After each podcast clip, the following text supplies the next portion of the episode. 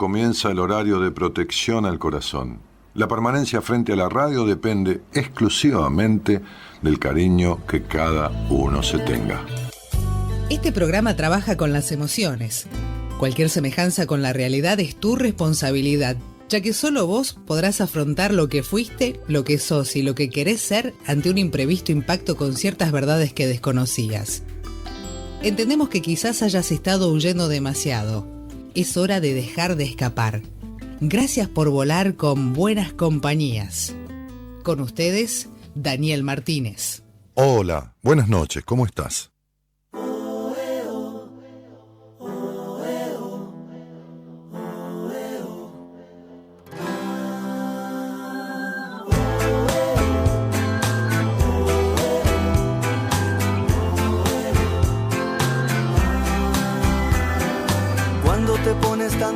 Sos una máquina de impedir.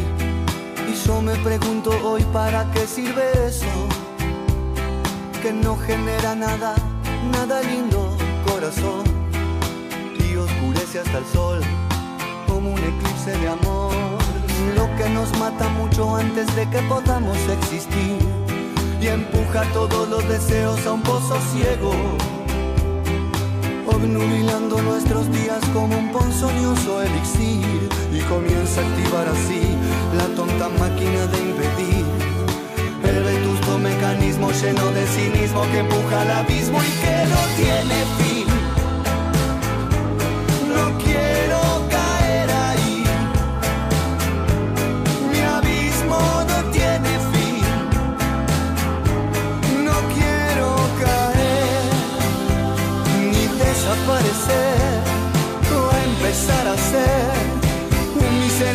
miserable payaso, un pobre lacayo de tu compasión.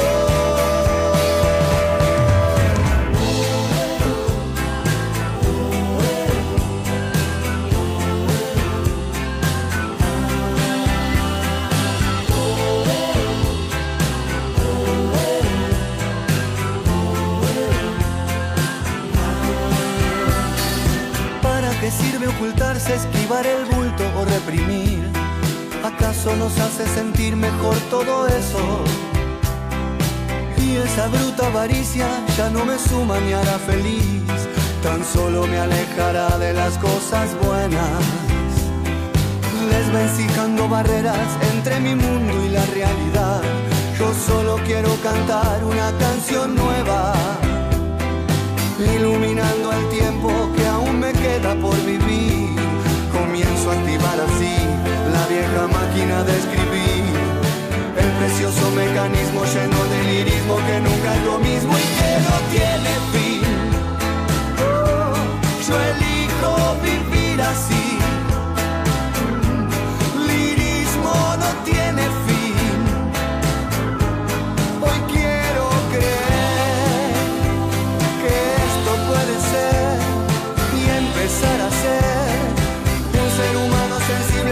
Y creíble para los demás.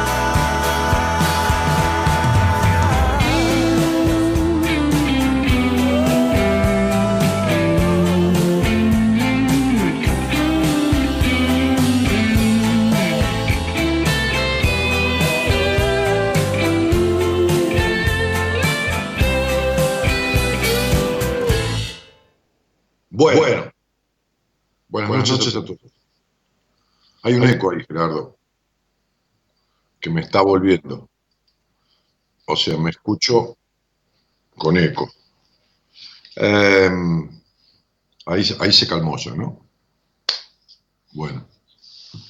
Em, muchísimas gracias a, a la gente que nos siguió anoche en el, en el vivo de Instagram con Ezequiel López Peralta. Mucho intercambio de, de- de seguidores. Este, de repente se sumaron 200 personas a, nuestro Instagram, con lo cual llegamos a 10.000. ¿Se acuerdan que yo les había dicho que, estamos intentando llegar a 10.000? Porque una vez que llegamos a 10.000 hay toda una función que Instagram da, este, que, que uno puede eh, agregarle eh, cuando hace un posteo y simplificar este, ciertas cuestiones. Así que bueno, ese era el objetivo de llegar a los 10.000. no era ninguna otra cosa extraña, ni por el número de 10.000 ni nada. Este, así que, bueno, nada, mucha gente de, diferentes países de Centroamérica sumados al Instagram nuestro, por lo tanto, muchos de ellos estarán escuchando el programa. Em, ¿Qué más? Em, ¿Cuál es la función, Gaby, que se, que se logra? Que puedes poner links en las historias para que la gente deslizando hacia arriba con el dedo entre. Ah, que en las historias eh, Instagram te permite, después de 10.000, que deslizas hacia arriba de la historia y entras, ya directamente. Por ejemplo, en una historia yo puedo poner un link para que vayan directo a ah. una parte de tu página Claro, claro. De, la historia va con un link directo a una parte de la página web. Bueno, nada, facilita nuestra comunicación. Este, dinamiza la comunicación con, con ustedes. Em, em, ¿Qué más? ¿Qué otra cosa quería decir? Ah, bueno, nada, este, que, que no vamos a... Que, no, que, tenemos incertidumbre, como tienen todos, de un montón de cosas de la vida, como todas las personas del mundo, este, pero que con respecto a lo que está ocurriendo, de, de, este aislamiento y todo lo demás, em, tenemos este, incertidumbre con respecto a el tema de los seminarios. Hoy me decía una chica que tiene pendiente hacer un seminario con nosotros, me dice, ay Dani, espero ir al seminario de mayo. Y la verdad que yo le dije, este, ahí te mando un, un, un video, Gerardo, que me, que me, mandó mi mujer y quiero que lo pasemos ahora. En cuanto lo tengas, dame lo que hay acá. Eh, y, y lo que digo es este, que, no, no, creo que haya seminario en mayo tampoco. O sea, había una fecha en marzo que fue corrida a mayo y lo veo, la verdad que imposible, ni siquiera poco probable, imposible. No sé el de julio, así que bueno, todo eso queda totalmente incierto, en agua de borrajas, a la espera, stand-by, como quieran llamarle, colgado de la galleta, qué sé yo, la frase que se le dé la gana publicar o, pensar o adjudicar. Lamentablemente, porque es algo que hacemos con, mucho, con mucho gusto, con mucho, con mucho entusiasmo, en reunirnos todo el equipo y hacer ese seminario. Después de seis años nos seguimos emocionando y riéndonos y, y muchas veces lagrimeando en muchos ejercicios nosotros mismos este, este, a la par de la gente que asiste. Pero bueno, esto está así. Em, ayer decía yo eh, en, el, vivo, en, el, vivo de Instagram con, con Ezequiel López Peralta, este psicólogo de Centroamérica, decía yo que cada uno, si cada uno limpiara su vereda, que el nosotros, el todos, el esto, el otro, este, esta cosa de masificar, y lo que importa es el uno mismo. Tenemos que ser más, eh, eh, tenemos que ser, el discurso político, ¿no? politiquería, discurso político, al cual estamos acostumbrados, pero en el que, nos enganchamos, ¿eh? nos enganchamos nosotros como individuos, en ese discurso politiquero del nosotros, del tenemos, del del somos, de... No, no, no, no, no. La cosa se hace de a uno y se empieza por uno. y entonces yo decía que si cada uno barre su vereda, una frase que siempre utilizo, todo estaría más limpio, ¿no?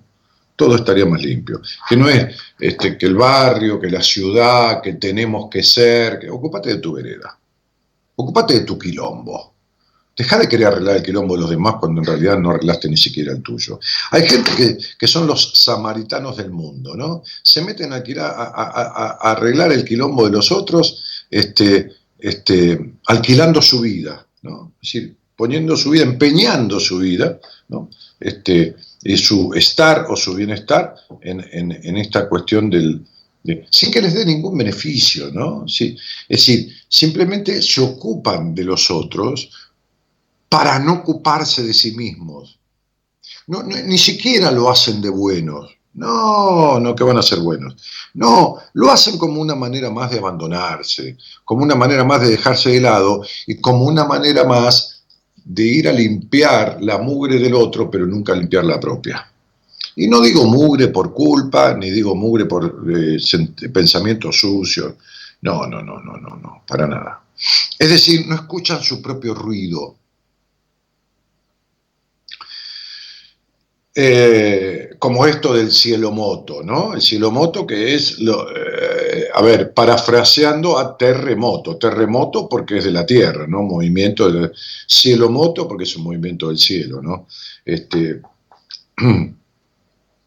que no son más que, simples cuestiones que tienen que ver con, los ruidos que se producen por las corrientes cálidas o frías, que chocan allá en la estratosfera y producen estos ruidos que nunca se habían escuchado porque la Tierra no había estado nunca tan en silencio. Entonces, los sonidos del cielo, que la gente me pregunta, este, los, los propios investigadores y científicos de la NASA, ¿no? salieron a aclarar que estos sonidos del cielo son los que siempre hay, lo que pasa es que nunca los escuchamos. Que son los mismos ruidos que uno escucha de uno mismo cuando todo está tan en silencio como está tan en silencio el mundo en esta etapa. A veces ha venido gente a casa, ¿no? Aquí, a mi casa, que me dice, che, qué silencio que hay acá, ¿no? En este barrio, qué sé yo. Y yo le digo, sí, es un lugar lindo, pero hay que aguantarse el silencio.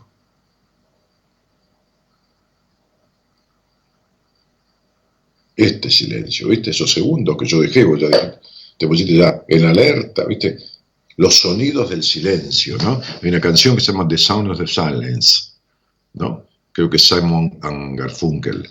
Este, pero no Garfunkel el que, el, que es dueño de la Casa de Artículos para el Hogar, ni que era el dueño de, de Radio Plata, Radio América, que sé yo, que la fundieron, este, pero sí Garfunkel, eh, eh, otro, eh, que cantaba con un tal Simon. Entonces, este, los sonidos del silencio, esta cosa que poco se aguanta, ¿no? los sonidos del silencio. Y en esto de, escuchar sus propios ruidos y escuchar sus propios sonidos, este, posteábamos, eh, redactado por, Gabriela con respecto a lo, que, a lo que yo había dicho, ¿no?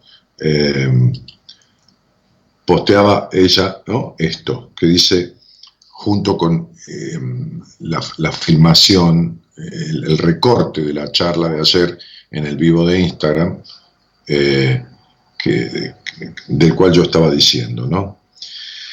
Espero que después de, de esto, decía,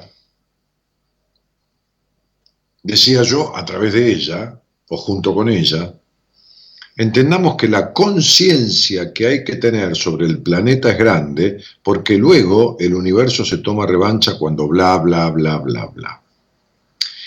El nosotros o los otros, el nosotros o los otros, ¿no? Es una manera de alejarse de uno, en una sociedad que te cría hacia afuera, una sociedad que te aplaude cuando haces algo bien. Muy bien, bravo. Y que te reta cuando lo haces mal. Mamá no te va a querer más si te metes los dedos en el enchufe. O te metes los dedos en la nariz. Mamá no te va a querer más si vos le mentís. Mamá no te va a querer más si vos no se lo deberé al colegio. Papá te va a castigar cuando venga porque vos le dijiste a mamá fea esto, lo otro. Eh, es muy importante que hagas un trabajo emocional para lograr ir hacia tu interior. Dejar el todos o el nosotros. No hay manera de que... Eh, esta frase tan pelotuda, ¿no? Que uno dice, bueno, nosotros somos así.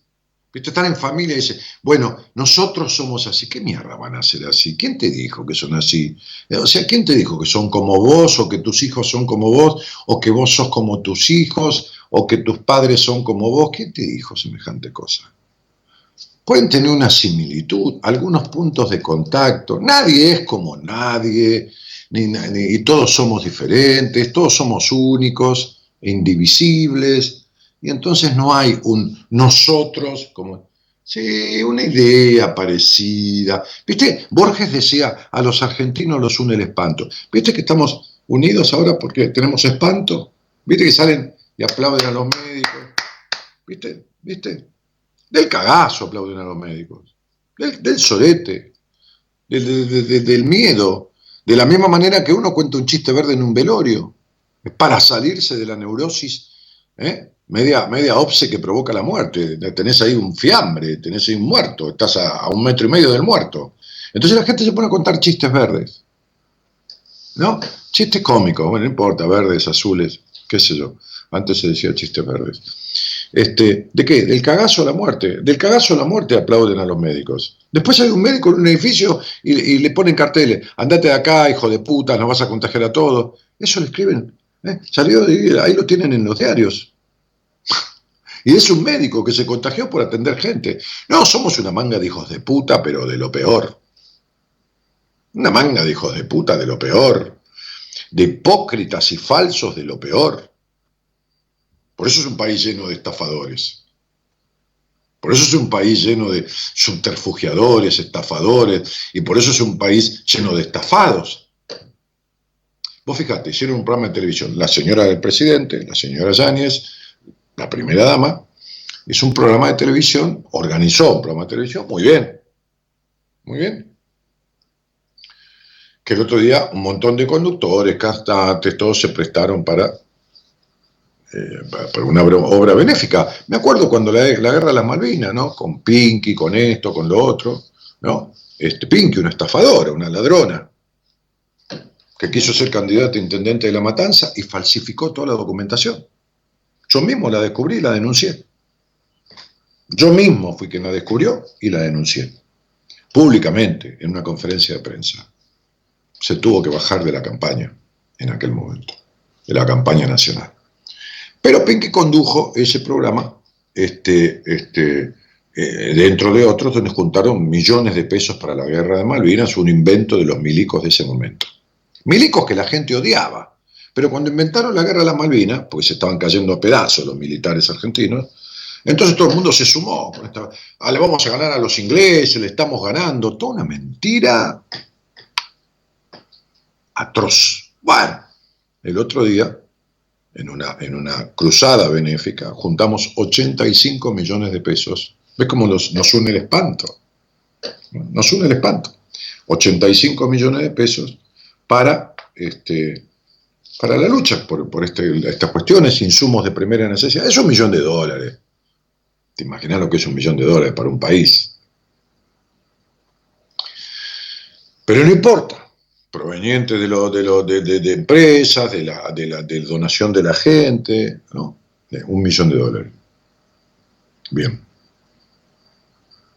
300, 300 millones de pesos, cuatro veces más 300 millones de pesos estaban gastando esta manga de hijo de puta en comprar aceite, arroz, fideos y arvejas, esta manga de hijos de puta, que echaron a 15, tipos que estaban ya descubiertos de haber robado en otros lados, que están ocupando cargos.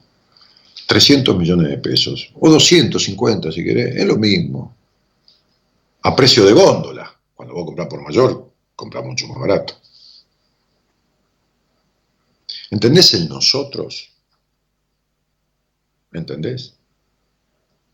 ¿Entendés?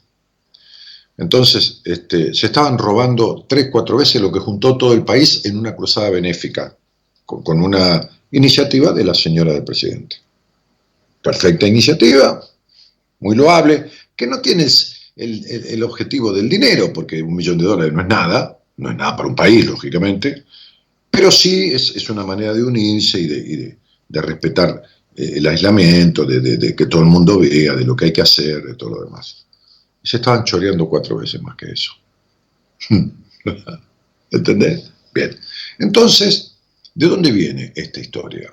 De que somos un conjunto de estafados por nosotros mismos. Estafados por nosotros mismos. Nadie está con un hijo de mil puta si no tiene algo de hijo de puta consigo mismo. Nadie está con un ladrón si no tiene algo de ladrón. Nadie. Las relaciones son espejo. Y cuando vivimos estafados todo el tiempo con promesas que no se cumplen a partir de las de la gente que nos gobierna, no estoy hablando de partidos políticos, señores, yo no hago política partidaria acá, estoy hablando de la sociedad. Si estamos regidos por estafadores morales, conceptuales o económicos, es porque es el reflejo de cómo nos estafamos. Y este programa es un fiel reflejo de cómo la gente se estafa. A sí misma, claro. Entonces este posteo decía, no hay manera de que contribuyas en una causa común si primero no aprendes a contribuir en tus propias causas. Y esto se logra trabajando en la sensación de culpa, en la falta de disfrute, en la insatisfacción, en la sensación de valer poco y por ende la falta de confianza en uno mismo. Si no, terminarás atendiendo, como siempre, a las necesidades ajenas, alejándote cada vez más de las propias y acentuando así tus eternos vacíos emocionales. Si esta cuarentena te trajo tristeza, mira mejor, vas a ver que la tristeza ya estaba solo que la tapabas con tus ocupaciones, con tus ruidos, con tu mirar para afuera. Si te trajo sensación de solitariedad, mira mejor, seguramente ya estaba. Si te trajo enojos, sí, adivinaste, tal como lo anterior, mira mejor adentro tuyo y vas a ver que ya estaban. Aclaro, por supuesto, que el encierro, aislamiento, influye mucho en nuestro estado de ánimo. Pero no me refiero a lo que nos provoca la cuarentena, sino lo que hacemos con lo que nos provoca la cuarentena. Deja de barrer la vereda del otro, que por más sucia que esté, hace que no tengas tiempo para ocuparte de tu vereda. Y de esto se trata, de esta cuestión, de toda esta información enloquecedora, no solo del coronavirus, no, de todo lo que hay que hacer, de la búsqueda de la solución, los ruidos y los sonidos del cielo. Ya se agarró un montón de gente de eso, algunos con un sentido, como hablamos el otro día en el vivo que hicimos el domingo en, Instagram con, con Enrique Audine, una charla que salió bárbara, que ni la pensamos, la improvisamos. Este, este, él decía, muchos le dieron a esta cuestión de los sonidos del cielo una connotación apocalíptica, ¿no? Se venía el fin del mundo, el apocalipsis de, San Juan, ¿no? Este, este, que tiene liturgia numerológica también, ¿no? En, en, la Biblia, en la parte del apocalipsis. Este,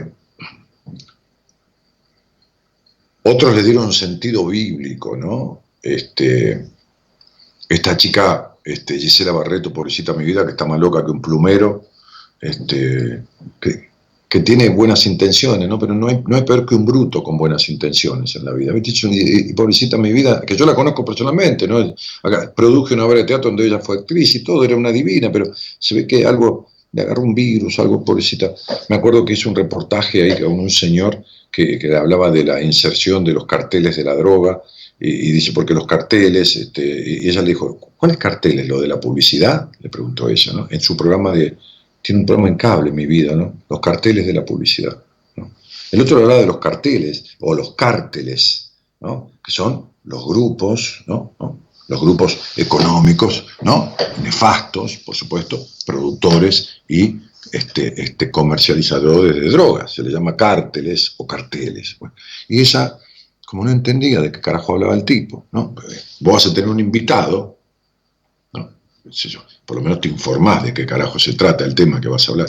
Le dijo, ¿cuáles carteles? Lo de publicidad, pero se lo dijo seria mi vida, pobrecita. Bueno, ahora dijo que esto era un, castigo de Dios, ¿no? Este, que, esta, esta cuestión era un castigo de Dios. ¿no? O sea, fíjate cómo tiene la cabeza, cree que Dios, ¿no? Dios que es absolutamente bueno, ¿no? vos, lees el Evangelio, qué sé yo, vas a la iglesia, todo, dice, Dios es bondad infinita, y el mismo hijo de puta que te dice que es bondad infinita, te dice que Dios te va a castigar. Y la gente se lo cree. O sea, el tipo te dice, Dios es de boca, es de boca, y los domingos va a ver a River. O sea, vos no le crees. Si un tipo te dice eso, decís, no, pelotudo, ¿qué me estás diciendo? Si es de boca no va a ver a River. Bueno, el tipo te dice, Dios es infinita bondad, es infinitamente bueno, es omnisciente, todo lo sabe, todo lo perdona, todo esto, pero te castiga. ¿Cómo si todo me lo perdona, me castiga? ¿no? Si el juez te perdona, no te castiga. Si te perdona, te perdona, y si no, te castiga. Bien, ok, entonces entramos en un divague mental buscando cada uno una cuestión mágica, una cuestión que no tiene nada que ver, y, en, en, en, un, en, un, en un recetario este, enloquecedor, ¿no? Este, hay, hay, un video muy cómico que mi mujer sigue un muchacho ahí que es muy cómico, este, y ahora se lo mandé a Gerardo y lo tiene listo. Ponelo, Gerardo, que, que este pibe, este, ponelo que lo compartimos, ¿no? Gran puta, man. Yo me estoy volviendo loco.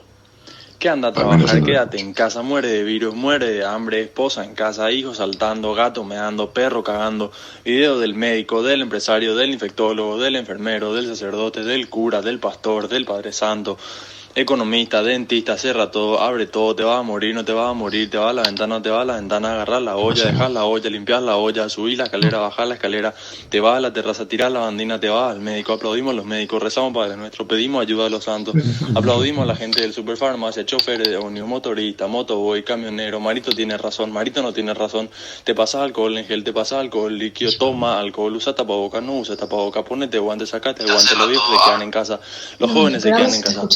Dios mío, cuando resuelvan todo eso, me avisan. No Chao. Pero esta computadora está con volumen, así que es una cosa de Gerardo. Del Skype. Bueno, entonces, este... Vení, vení, Gaby. Vení. Vení porque te... Ponete acá en la cámara, que tengo un segundo. Te queda muy linda la, la remerita. ¿Esta qué tiene? ¿Esto es un collar o un cuello que viene con la remera? No, eh, es una tirita que viene con la remera. ¿Se compra aparte y se, adosa la remera o se viene así? No, vino así. Ah, es como un collar remeril. Sí, se llama choker. ¿Choker? Sí, en realidad los, los collares que están así pegaditos acá se llaman choker. ¿Choker o choker? Se pronuncia choker. Choker. ¿Y qué significa? ¿Collar? es, es como una gargantilla, pero en realidad, porque está pegadita, pero en realidad yo me fijé una vez y el significado está asociado a las correas de los perros.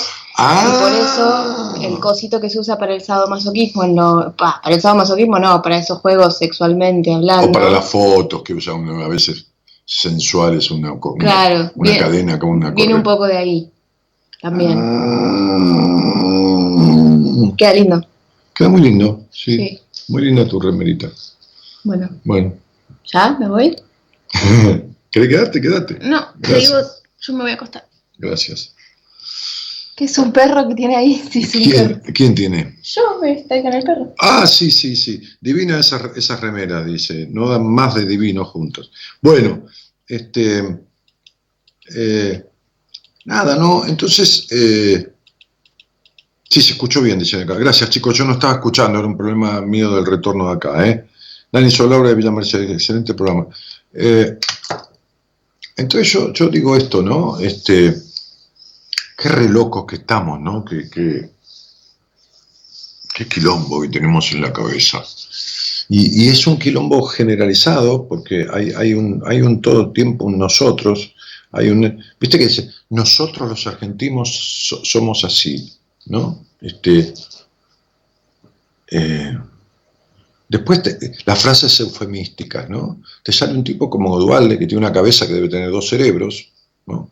Este, hay un video de Dualde muy cómico un día cuando era presidente porque dijo, eh, dice, sí, porque junto a todo el equipo estamos recurrando, recorriendo la Argentina. Está el video, ¿eh? está en YouTube, está guardado, sí, está ahí. Recurra, recurra, recurra, recurra, sí, recurrando. En vez de recorriendo, dijo recurrando. En el recurrán se cortó, lo cortó, lo cortó. Corta, se da cuenta que se pisa. Ayer, el, estoy hablando, a ver, a ver, y si, no me explico bien, por favor, háganmelo saber. Estoy hablando de las personas públicas que, nos guían, ¿entienden? Ayer el, presidente, el, perdón, el gobernador de La Rioja, otro imbécil, ¿no? Este, dijo, este, sí, tenemos todos cerrados acá, eh, todos los negocios cerrados, hasta los cabarets. Dijo, no, perdón, este, las confiterías, las panaderías, hasta los cabarets, porque es lo único que le importa al hijo de puta. La preocupación de él es que están cerrados los cabarets. A lo mejor son de él. A lo mejor son de él. Y entonces somos unos divinos para comernos cada pescado podrido que nos cuentan, como el presidente de la Suprema Corte, un tipo de la Suprema Corte de Justicia, un juez de la nación, o sea, lo más encumbrado de la justicia de un país, que tenía cinco departamentos alquilados, los únicos cinco que tenía, y está muy bien, el tipo toda la vida, juez, después juez de la Suprema Corte, gana 400, 500 lucas por mes, ahorró, compró cinco departamentos para tenerlos para renta. No está nada mal. Y si con un juez, con un, con, un sueldo de juez de la Suprema Corte, se pueden comprar cinco departamentos al cabo de tantos años, porque los jueces de la Suprema Corte se mueren siendo jueces. O sea, si quieren se van, pero se pueden quedar ahí hasta que las velas ardan. Y tenía cinco, cinco, no me acuerdo el apellido ahora del señor este, cinco departamentos alquilados. Qué casualidad que los cinco departamentos eran prostíbulos y él no sabía, no tenía ni idea, porque se los alquilaba el primo, los administraba y el tipo no tenía ni idea, pobre, que sus cinco departamentos, siendo un juez de la Suprema Corte de Te voy a contar una cosa, mira, para que entiendas un poco el esquema de la política. Si vos sos un juez de la Suprema Corte de Justicia de la Nación, tenés primero, primero custodia de la Policía Federal. Segundo, secretarios personales por todos lados. Y tercero, 200.000 alcahuetes que antes que empiece la hora que vos empieces a atender, llegan a tu escritorio y te alcahuetean de todo. Imagínate que si vos tenés cinco prostíbulos, desde ya que estás enterado, pero además tenés 200 alcahuetes, custodios, gente de la Policía Federal, que está informada de todo lo que tiene que ver con vos y te lo cuenta. Ah, Zafaroni se llama. Y fíjate que Zafaroni viene de zafar. Zafaroni viene de zafar. Y el tipo le dice a la gente, por lo menos la mitad de la población o un cuarto, que son 10 millones, le dice que no sabía que tenía cinco prostíbulos ahí. Y la gente se lo cree. Vos, vos fíjate cómo la necesidad de morfarse la estafa que tenemos. ¿Está claro? Entonces, digo, de alguna u otra forma, es, es eh, ¿qué pasa, cielo? Ah, tenía cortado media cabeza, ¿no? Sí. Este, de, alguna, entonces, Dualde, que, tiene como dos cerebros, por eso ahora se va a presidente, pues, eh, en esa cabeza que dijo recurrando, este, dijo un día, la Argentina está condenada al éxito. Una frase como si hubiera sido Einstein, qué sé yo, no sé, como que descubrió, no sé. Entonces yo me salgo de lo general, vamos, tomamos un mate, si te sentás conmigo, tomamos mate. Me salgo de lo general a lo particular. Yo insisto en que uno es único y que no hay manera, ninguna manera de modificar el todo si no modificamos el uno. El uno. El uno mismo. Es decir, este ejemplo que voy a dar es muy simple. Si vos llevas un argentino a Suiza, el tipo no va a andar por la banquina, no va a tirar papeles por la calle porque te lo levanta el tipo que va atrás y te dice, tome señor. Suiza no necesita esto. Un día en Tigre tuvimos una reunión con el intendente de Tigre, no con Massa, con el que hizo Tigre verdaderamente, el contador Ubieto, que fue intendente veintipico de años, y uno de los muchachos que venía conmigo terminó un atado de cigarrillo por la vereda frente a la intendencia y se le ocurrió tirarlo ahí.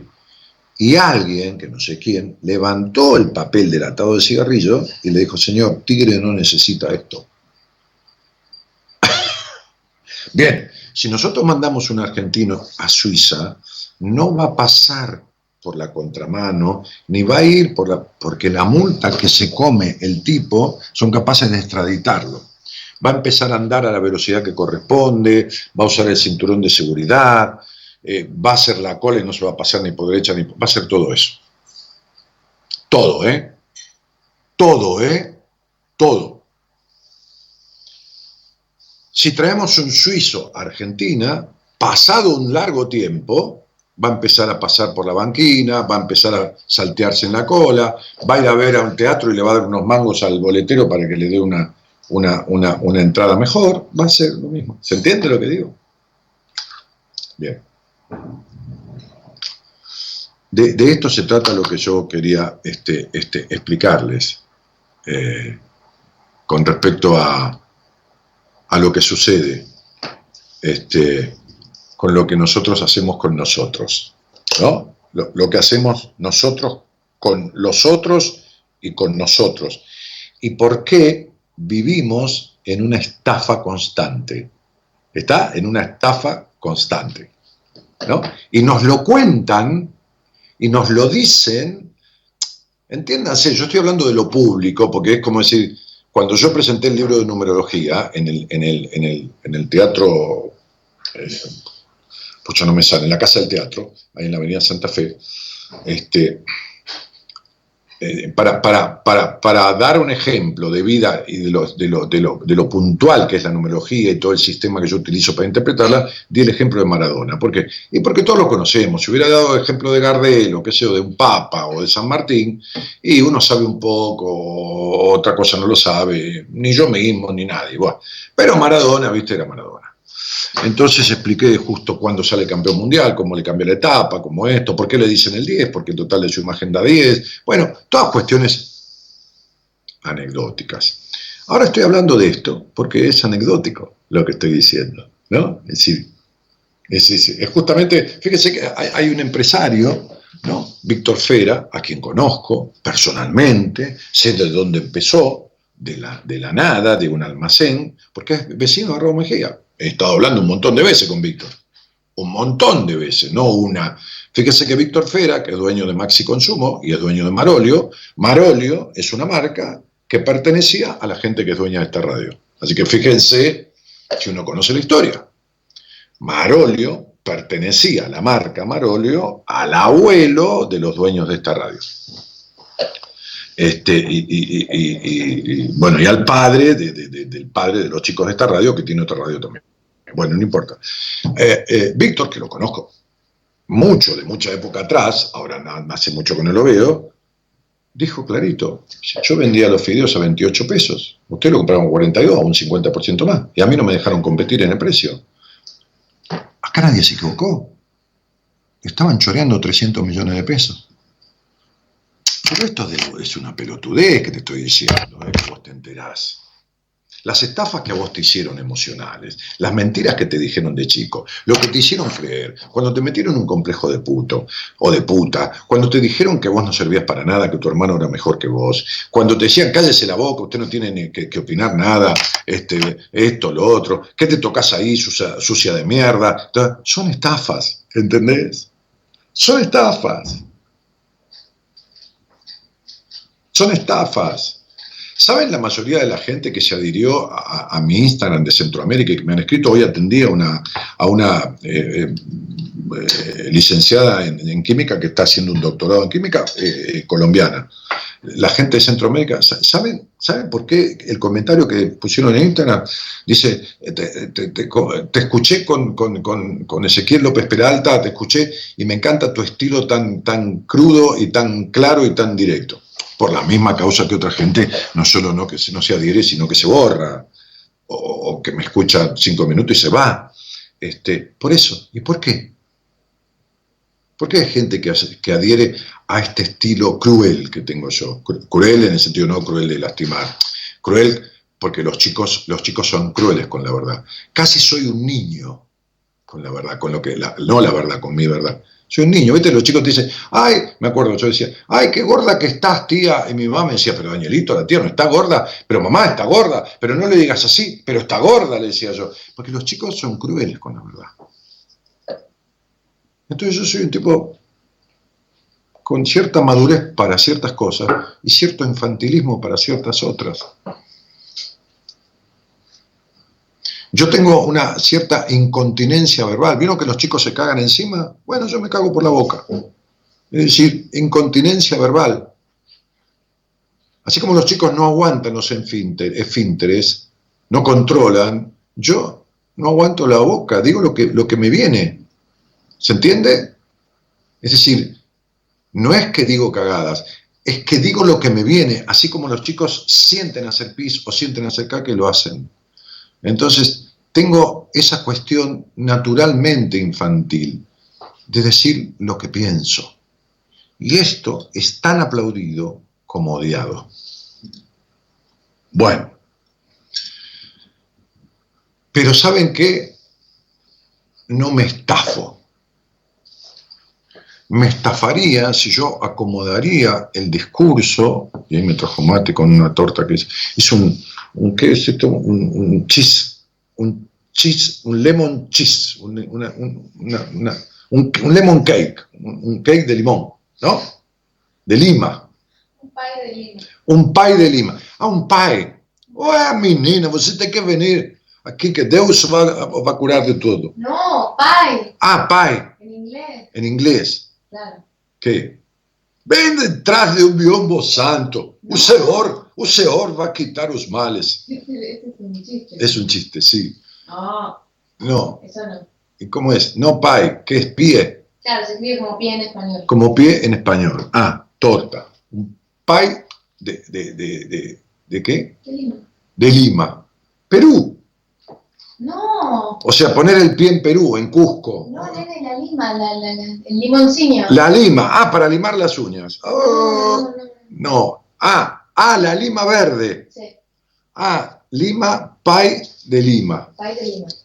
sí, te agarra un pay y te lima y no te deja ni un mango, te lima. No, eso ya lo sabemos. Sí, no. Bueno, qué bárbaro.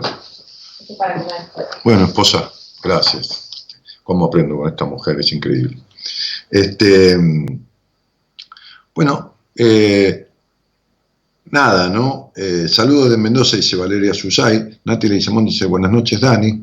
Este, y Gabri dice, creí que era un Lennon Pie. Claro, claro, un, John Lennon, muy bueno, muy bueno. Eh, no, es, es, es, ¿ves? A ver, no sé. ¿Ves? Me trajo una maderita así con una porción. Igual me lo comí casi todo en dos días. Una lima para los pies, y se ríe acá Sony Santillán. Un banda, sí, sí, sí. Un pay un banda. Este, Lemon, Daniel Lemon. No, Lima, Lima. Lima porque es de, no es lemon de limón, es Lima. Este, eh, limón sutil, que se dice, ¿no? Me pasa lo mismo. A veces cago por la boca, dice Lou Monse, pero no me cago en lo que pienso ni en lo que siento. Claro, claro. Está muy bien. Sí, yo entendí perfectamente, vos también me entendiste a mí, ¿eh? Este, siempre con respeto. Sí, sí, con respeto por mí mismo. Que es un respeto a, mí mismo, ¿no? Este, que produce un amiguismo. No muchos amigos, pero un amiguismo con uno mismo, ¿no? Produce cierto amiguismo con uno mismo. Este, eh, eh, Daniel, ¿por, qué el abuso emocional es peor que el abuso sexual? Una vez lo dijiste y no lo recuerdo. Porque sí, porque el abuso emocional viene por orden de los padres, es una orden de los padres.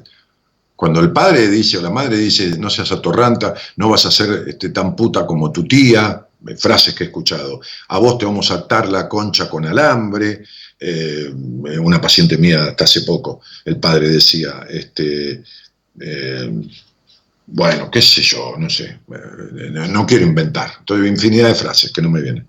Bueno, eso es diez veces peor que un abuso sexual, porque el abuso sexual puede causar una situación conflictiva o a veces traumática y dejar instalado cierta suciedad con el sexo o cierta culpa de la niña o del niño con la sexualidad. Pero que el padre o la madre te ordenen que la sexualidad es sucia es mil veces peor, porque cuando proviene de un extraño que te tocó, que te tocó, que te manoseó, por supuesto, es un tipo que hay que pegarle un tiro desde ya. Ok, un menor de edad, lo toca, hay que, hay que pegarle un tiro. No, es nada de cárcel, no. un tiro, listo, chao, lo tirás. Este, este, y como digo, siempre le cobras la bala a la familia, como hacen en China, ¿no? Entonces, pero cuando un padre o una madre entra en una actitud castradora, ¿cómo le sacás eso? Es una orden del padre y la madre. Claro que se lo sacás también. Pero el abuso emocional es, a ver, yo trato las dos cosas, pichona. Es 10 a 1, 10 a 1 peor que el abuso físico. 10 a 1. ¿Entendés? Eh, cada día te quiero más, dice Marta Susana Alea. Sos un maestro con toda la letra. Qué linda. Me hiciste dar ganas de tomar mate. Voy a calentar el agua, dice Andrés Benzo. Dale. Acá está, mirá. Dale. Bueno, yo, tengo que ver si tengo... Ah, si alguien quiere hablar conmigo, voy a poner el, coso acá, el celular, porque seguramente mi productor me ha mandado algo y yo no lo tengo. A ver, Gerardo, yo te había mandado, Gerardo, o, eh, Gerardo, perdón, este, Gonzalo, yo te había mandado un teléfono, una copia de pantalla de, de, de alguien que quería hablar conmigo. Sí, te lo mandé y vos no lo viste. Vos no lo abriste. Estoy viendo que no lo abriste. O lo abriste y no, tenés los tildes en celeste. Te estás haciendo el canchero. No tenés los tildes en celeste. Ponelos en celeste, loco. No te, no no hagas el escurridizo. Eh, Ornela López, qué lindo Gaby, dice. Eh, sí, le escribí, todavía no respondió. Ahora engancho a otra persona. Bueno, dale, conecta a otra persona. Pipi Tatiana dice, sí, se escuchó bien. Gaby, eso es un, pelú, es un peluche. Bueno, no da más de divinos. Ah, bueno, bueno, esto, esto es todo de antes.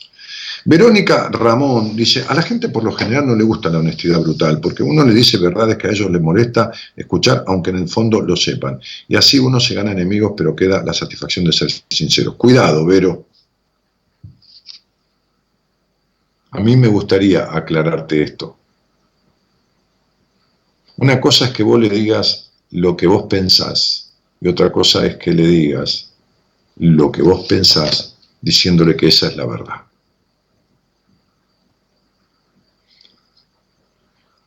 Fíjate que en general yo digo, esta es mi opinión, o en verdad, no la verdad, o en mi opinión. Hay personas que tienen un 3 en numerología, que es el tuyo, en tu primer nombre, que son fundamentalistas. Sería, esto que digo no es mi verdad, es la verdad. Y vos le expresás al otro lo que estás diciendo como si fuera la verdad. Y la verdad es lo que le sucede al individuo, no a las masas. Entonces, cuidado, porque vos sos de, de quizás, quizás, a lo mejor, de las que de las personas que cuando dicen algo lo dicen como si fuera la verdad. Y vos tenés un problema con la verdad, sobre todo con la tuya. Yo te preguntaría muy fijo, así a los ojos, mira, mira, mira, así, pero bien a la cámara, en una entrevista privada, ¿vos sabés quién sos y, y qué querés? Y si vos tenés la verdad, ¿por qué no tapás la reputa soledad que sentís adentro desde hace años luz? Y vos te quedarías sin palabras. Y vos sabés a lo que me refiero, Verónica. No porque te conozca, te acabo de ver. Lo que dijiste y tu nombre y apellido, o, o el nick, no me importa, me alcanza igual. Entonces, ojo al piojo. Ojo. Porque una cosa es la honestidad brutal desde lo que yo pienso y otra cosa es la honestidad brutal desde decirle al otro que esa es la verdad. Y eh, creo yo, no en muy alto porcentaje, solo en un 90% que ese es tu estilo. Hola Silvia, ¿cómo te va? Buenas noches. Hola, ¿qué tal? Hola, ¿qué tal? ¿Cómo estás? ¿De dónde sos? Soy de La Plata. Soy de La Plata. Bueno, este, ¿y, ¿y desde cuándo el programa? Eh, mira, te escucho hace muy poquito, dos meses más o menos. Eh, ¿y, con quién vivís, Silvia? Eh, vivo sola con mis dos perros, ovejeros animales. Al, Vos escuchás, Gerardo, que sale entrecortado todo, ¿no? Entendés que así yo no puedo hacer el programa, ¿no? ¿Estás escuchando que se le entrecorta todo a Silvia? Yo lo recibo Se entrecorta, sí, sí, yo también. Vos también, ¿no? Pero ¿cómo se escucha bien, Gerardo? ¿Quién escucha bien? Le quiero preguntar a la gente que está del otro lado escuchando. ¿Escuchan bien lo que estamos hablando?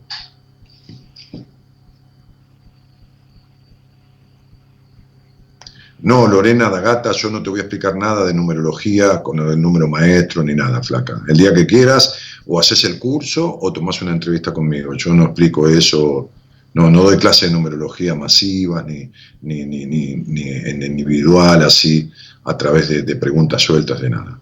Hay eco, con eco, se escucha con eco, ¿entendés, Gerardo? Se escucha con eco, se escucha con eco, ella tiene eco. ¿Vos estás con las manos libres, Silvia? No, estoy con mi celu. Estás con el celular.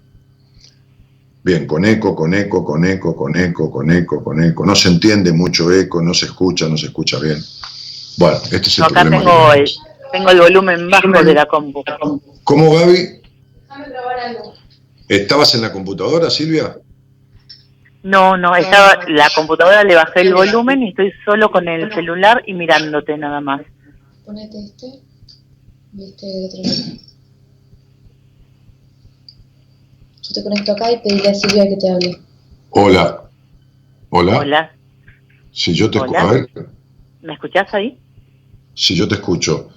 A ver si mejoró ahora la gente que está escuchando. Les pido por favor, si escuchan el retorno. Bueno, entonces son todas cuestiones de, tener que transmitir en tres lugares diferentes y no estar todos juntos, ¿no? eh, me, me informan, por favor, los oyentes que están en línea si, si están escuchando bien. Ahora, Silvia, ¿con quién vivís? Yo vivo sola. Vivo sola con mis dos perros. Ajá. ¿Cómo se llaman tus perros? Dicen que sí. Se llaman Lobo y Sheila. Son dos ovejeros alemanes. Ay, no te puedo creer. Yo amo los ovejeros. Yo tuve, tuve uno que, que lo amaba. Este, que me regaló una novia y cada vez que el perro ladraba yo me acordaba de mi novia. Mira, este, qué bueno, ¿no? chiste, chiste. Pero este, Sí, lo amaba ese tipo, lo, amaba, lo amaba. Este, vivimos, este, bueno, toda su vida, desde cachorro hasta 14 años que, murió. Eh, bueno. Se murió de viejo. ¿Eh? Se murió de viejo. Se murió de viejo, sí. Se murió de viejo. Eh, Te escucho bárbaro ahora, eh, Daniel. decime, te, ¿trabajaste, dedicas alguna cosa en especial? Eh, sí, sí, hice un montón de cosas en mi vida y en este momento trabajo en gobierno, en Asesoría General de Gobierno de acá de La Plata. Soy ah. abogada, eh, pero bueno, no, no es lo que yo quería, pero yo quería ser actriz. Y mi papá me dijo que no porque iba a ser puta. Ahora soy abogada, ahora primero fui puta y ahora soy abogada. Claro, sí, no, ¿sabe qué? Sería bueno decir, eh, primero ejercí la prostitución y me recibí de abogada para defenderme a mí misma cuando me agarraba la policía. Claro, claro, es, muy, está muy bueno eso. Pero bueno, por supuesto ahora este, pude hacer lo que quería, ¿no? Ya como más de grande.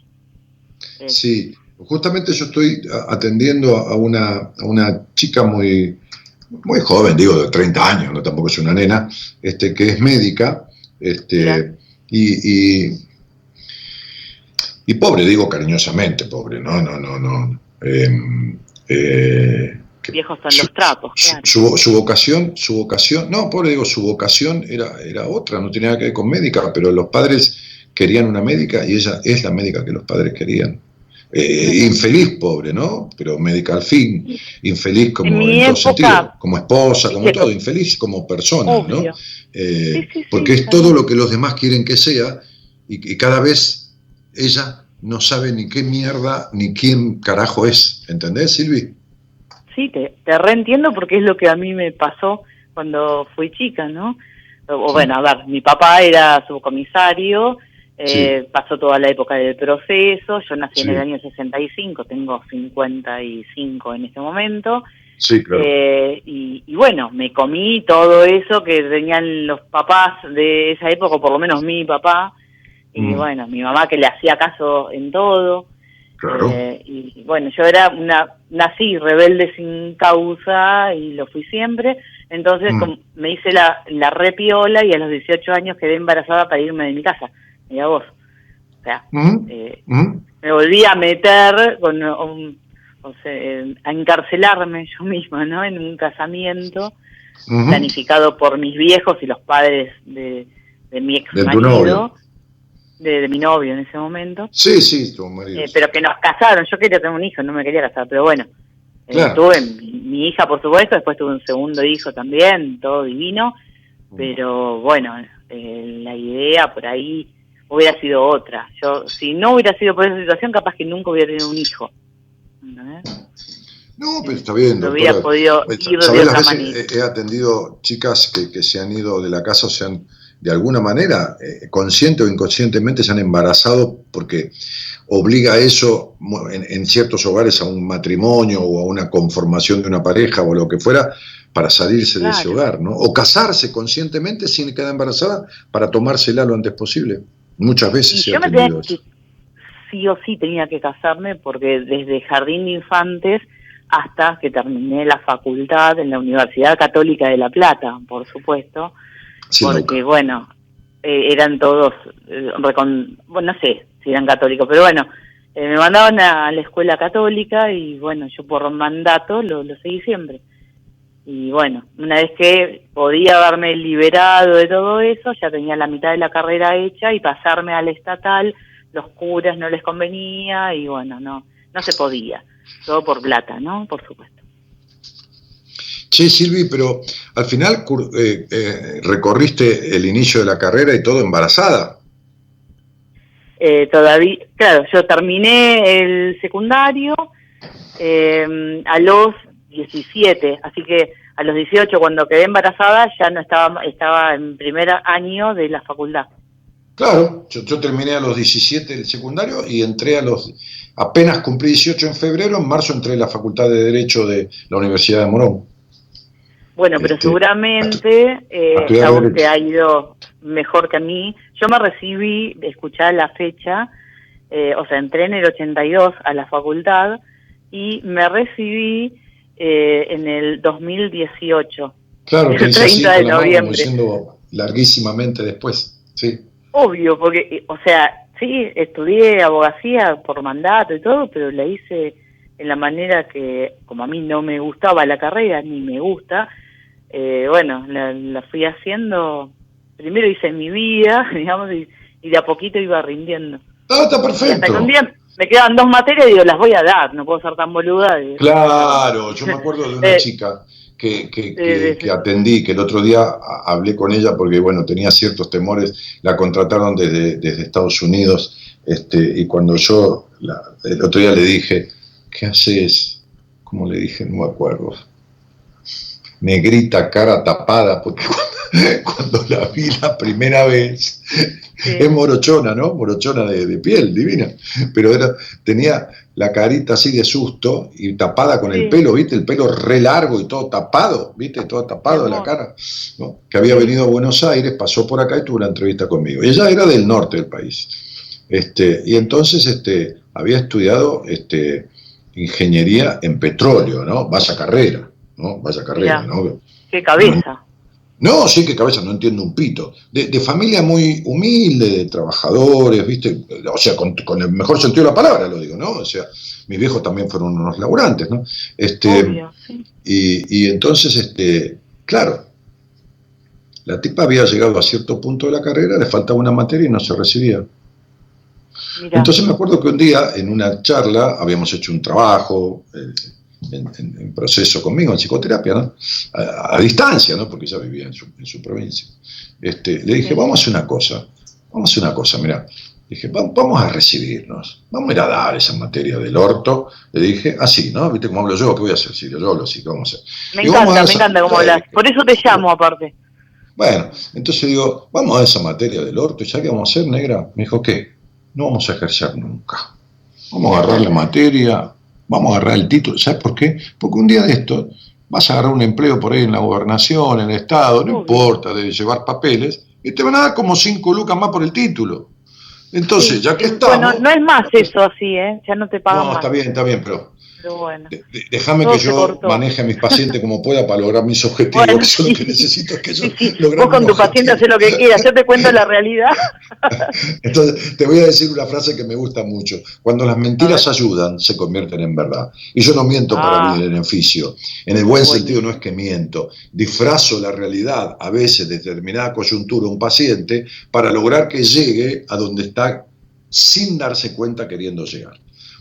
Entonces, entonces, este, este, digo, vamos, vamos a terminar y vamos a buscar laburo, porque al final estás sin título y sin laburo. Pero laburo me gusta para vos de camarera, dije. De camarera porque tenés tanta timidez, pues tuviste un hogar tan represivo, padre represivo, madre represiva, que de camarera está bueno porque vos le servís la mesa a los demás, vas entablando diálogo, te vas caminando llevando los platos y un tipo te mira el culo, ¿entendés? Otro te va a dar el teléfono, qué sé yo. Nos, nos vamos relacionando, rubia, le dije, ¿no? Entonces se reía, se divertía conmigo. Entonces este, me adora, ¿eh? Como yo la quiero mucho, yo quiero mucho a mis pacientes, si no, no los atiendo. Entonces, si no tengo empatía, no atiendo. Entonces, cuidado con los que yo he derivado, que no es falta de empatía, porque al contrario, empatizo y considero que es mejor algún a una persona de mi equipo que yo. Pero digo, si no hay empatía, me enojo o me voy y no atiendo. ¿no? Otro día le bloqueé a una paciente el teléfono este, y se terminó. Entonces, este, se recibió. Bueno, pasaron unos cuantos años de esto. En un momento se la pasé a una terapeuta de mi equipo porque le dije, che, dame un poco de teta, ¿no? Un poco de madre, dale un poco de teta, un poco de madre, un poco de esto, un poco de lo otro y hizo una entrevista conmigo. Ya cuando estaba conmigo había hecho su primer contrato como ingeniera en petróleo. Después de trabajar en un kiosco y después de trabajar de camarera. Entonces su primer contrato. ¿No? Este, y, el otro día me llamó porque después pasó otra empresa, la mandaron a México 10 días y ahora la mandaban a Texas un año. Y ella tenía sus temores por ir a Texas, Estados Unidos, durante un año, ¿no? Ciertos miedos.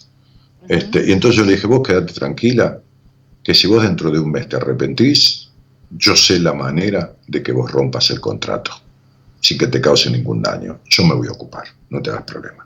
Y se, fue y se fue tranquila. Y no le mentí. Se fue protegida. Se fue protegida. Y no le mentí. Eso sí que no es mentira, porque entonces sería estafarla. Este, no mentira, digo, distorsionar un poco la, la realidad. Así que yo te entiendo perfectamente y, a veces yo empujo a terminar una carrera por el solo hecho de que después vemos. Claro, sí, sí. Eh, porque bueno, en definitiva mi idea es una vez que, me pueda este, jubilar acá en la ciudad de La Plata, quiero irme a vivir a Mar del Plata, que fue mi idea toda la vida, y bueno, primero por estar casada, después por un montón de cosas, eh, y después tuve una segunda pareja que falleció el año pasado, en mayo, por eso vivo sola, en la casa de él, eh, me dejó su casa. Eh, y bueno, y ahora quiero, cuando termine ya en la parte laboral acá en la ciudad de La Plata, irme a vivir a Mar del Plata. Y en lo posible más adelante a España. Mira, la segunda ciudad donde yo viviría en Argentina, si no es en Buenos Aires, pues yo soy nací en la provincia, en Naedo, o sea, en mi pueblo es Ramón Mejía, nací en una clínica en Naedo, hasta hace 10 años viví allí, este, o sea, pero soy muy, muy porteño, muy de Buenos Aires, no importa de Gran Buenos Aires, muy de Buenos Aires. La, única, el único lugar donde me iría sería Mar del Plata, dentro del país. ¿no? Si me tendría que ir afuera, me iría a Brasil. Pero, pero, ah, mira, a Brasil te irías. No, yo de última Uruguay, si fuera cerca Uruguay. ¿Eh? Si fuera, eh, digamos, si no fuera España, eh, me iría o a Mar del Plata, en principio voy a ir, y después, si no, a Uruguay. no, pero Uruguay me iría, pero Uruguay es una Buenos Aires respetuosa de hace 30 años o 40. Bueno, eh, Uruguay es una, una Buenos Aires de hace 50 años, ¿no? Este, sí, sí. Con, ética y respeto, que ahora no hay. Obvio, yo, yo me iría justamente por eso, pero aparte por una hermandad a la cual pertenezco, pero eh, solamente por eso me iría a Montevideo, por ejemplo. Pero si no... Sí, a mí me, gusta un poco Colonia, pero no sé si viviría, porque me resulta medio chico. Che, te, pregunto, ¿y cuánto hace que escuchas el programa? Eh, dos meses más o menos, porque un, un, amigo que, bueno, te conoce personalmente y aparte es también paciente de una persona de tu equipo, me lo recomendó y, y como viene siempre, porque los dos estudiamos teatro en el mismo lugar, eh, eh, estábamos en el mismo espacio. Eh, bueno, empezamos a hablar y eh, me dijo, ¿querés escuchar un programa o verlo en la compu? Bueno, dale. Y me copó. Es más, ahora este siempre tengo acá los, los libros, él me los presta, así que voy leyendo un poco. Y, y, me copa, la verdad, la, manera que tenés de hablar y el pensamiento sobre todo, ¿no? Eh, yo también soy de primero uno mismo y luego la sociedad, si no, no sirve. O sea, todo empieza por uno. Después, por supuesto, somos seres sociales, pero si no arrancamos por nosotros mismos. Pero por pues supuesto que somos, eh, dijo Aristóteles, ya dijo hace, qué sé dos mil y pico de años, el ser humano es un ser eminentemente social, ¿no? Eh, este, así que bueno, ni hablar. y, y mm, has vencido entonces tanto tanta cosa que veo acá, ¿no? Pues fíjate que has nacido un 28, ¿no? Mira qué, particular, ¿no? Mi, sistema numerológico, ¿no? Nacer un 28 significa, este, este, así como generales de la ley, ¿no? claro que un, número y una fecha, un día de nacimiento, un día no define una persona.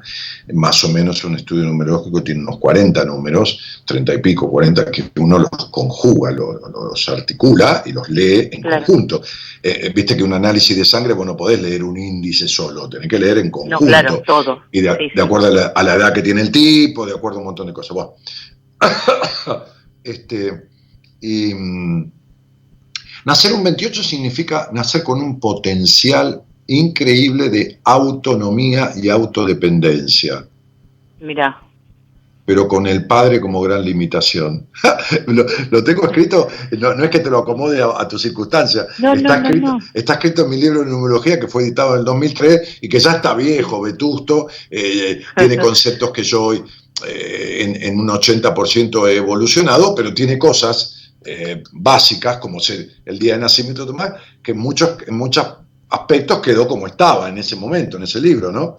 Este, y dice, sí, sí, son personas, entre otras cosas, dice, con un alto sentido de la autonomía y la autodependencia, pero que tienen en el padre a una gran limitación.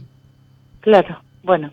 Eh, lo escribiste para mí seguramente, no, no me no, conocías. No, es así, sí. Ahí donde están todos los que están escuchando el día 28 vas a ver que es lo mismo. Porque el lado positivo es la autonomía y el lado negativo es la limitación. Entonces puedo ver un padre que se murió, que nunca estuvo, o que sobreprotegió, o que fue un rígido, o que fue un, un, divino pero un bueno para nada, era como el hijo de la madre, eh, eh, de la madre de, la persona, digo, que nació el 28.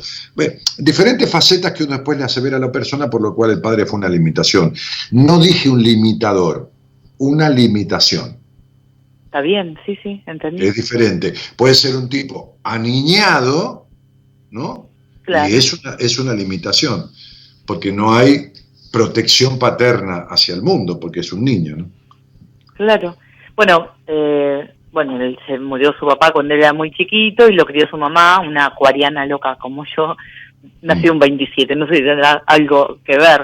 No, no, no, no, importa, no vamos a analizar a tu padre, lo que sí que sabemos que, que, fue una gran decepción de tu vida y que fuiste criada en un hogar gris, de mucha estructura, de mucho prejuicio, de mucho conflicto y sobreadaptada, ¿no? Un hogar que te hizo crecer antes de tiempo y que te dejó mucho enojo y mucha falta de confianza en vos, en aquellos tiempos, ¿no? En principio. Porque, porque en definitiva nunca te, nunca te escucharon, o sea, eh, tenías que ser la que pretendían que fueras sin importar que, tres carajos quién eras.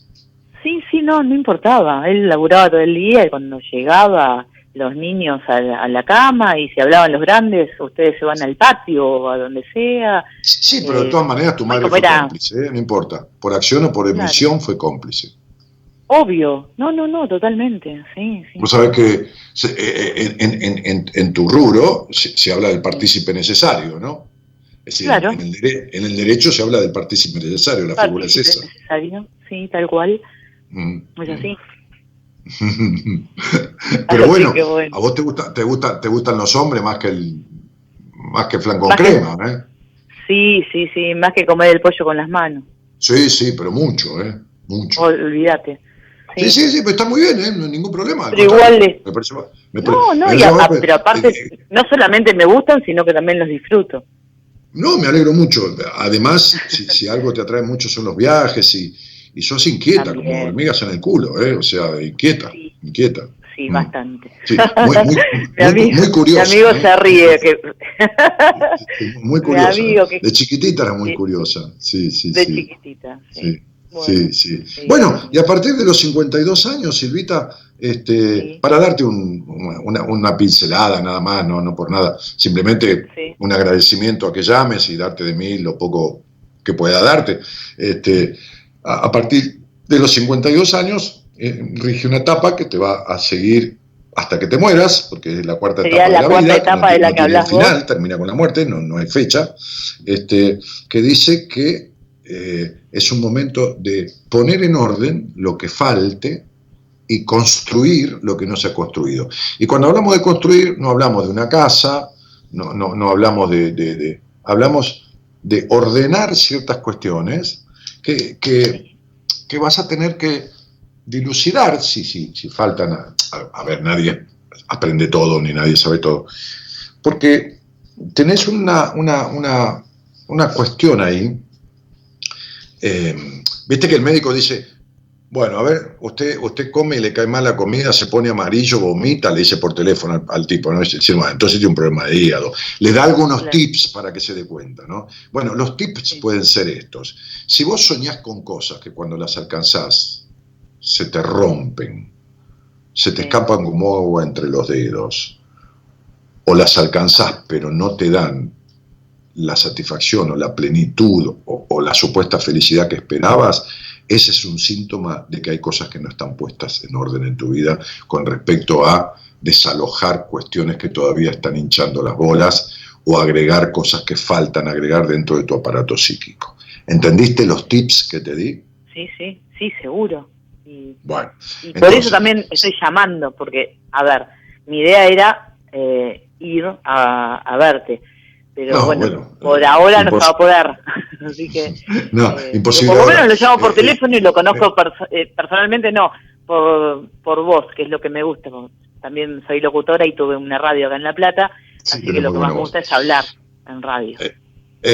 No, yo, yo, yo desde el año 2003, 2004 que, que, doy entrevistas así a distancia, en aquella época de numerología, después me recibí dentro del área de la psicología y, pero siempre al atender personas de diferentes lugares del país, porque la radio te lleva a eso, o de diferentes lugares del mundo, las redes son la única herramienta. Pero ahora, con todo esto, si antes atendía el 70% así por las redes, ahora es el 100%. Hasta que esto pase, seguiremos así. Tal cual. Mm. Sí, vamos a sentarnos porque falta todavía, ¿eh? falta un montón, este, pero bueno. No, no, falta mucho. ¿eh? Sí.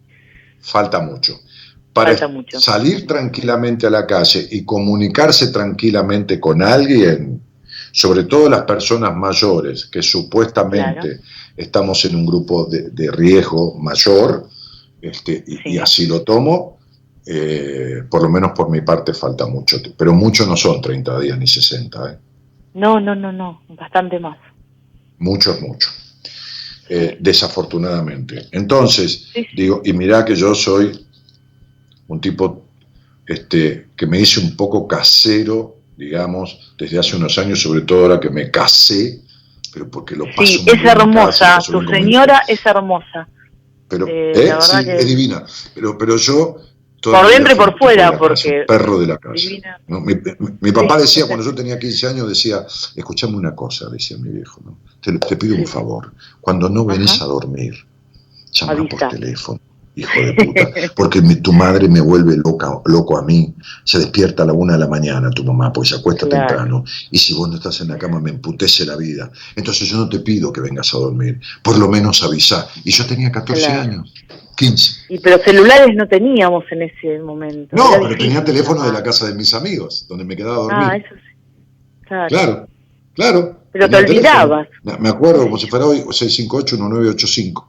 Entonces, este, te estoy hablando de hace 50 años atrás. Y el de la casa de mis Bueno, por algo sos numerólogo, ¿no? Haces numerología. Claro. Entonces, lo que digo, lo que digo es, acá, desde los 52 años, si hay algunas patadas en el traste que te vienen viniendo, o que esto, que lo otro, y esto que te dije de ciertas cosas que tienen con los sueños o decepciones amorosas más o menos constantes, o, si, o si lo logrado eh, no, es como que no colma en el buen sentido, nunca, no hay felicidad completa, pero em, hay, hay cosas que toquetear. ¿Entendés lo que te estoy diciendo, no? Perfectamente. Sí, entender. Si, si, si estuvieras en edad te diría cuidado este año porque podés quedar embarazada, pero la verdad que no. Entonces, este, gracias a Dios. no, ya sé. Es un año en el que, en el que podés eh, realmente, a ver, es un año que obliga, no obliga, perdón, empuja a poner el yo, el yo, el uno mismo, en consubstanciación con lo afectivo con lo afectivo, familiar, con poner en orden algunas cosas que puede que estén influyendo, aunque te parezca mentira, todavía en tu psiquis, de, lazos familiares de crianza. Pero es un año en donde si no estás, podrías estar o armar un vínculo, no una relación de pareja, o sea, una cosa no, no para vivir o no vivir, eso no importa, sino por la, por la, por la integración o terminar una relación. ¿Entendés? No, no, no, tiene puntos medios el año, porque obliga, obliga a poner el yo por delante en la decisión madura. Y la decisión madura es lo que uno toma y aún dudando, decide bancándose las consecuencias. Este año exige eso. Este año exige eso. Hace un mes que estoy empezando una relación, pero bueno, nos llevamos bárbaro porque nos vimos dos veces porque nos agarró la cuarentena, supongo que... Bueno, está bien, podemos hacer sexo Pero por teléfono, ¿viste? Hablamos, uno se arregla como puede, pero eh, vamos a ver qué pasa. Yo le estoy poniendo onda y del otro lado también, vamos a ver. Bueno, veremos, tranquila, no hay apuro. Sí, no, no, obvio, no hay ningún apuro de nada. Silvita, te mando un beso grande.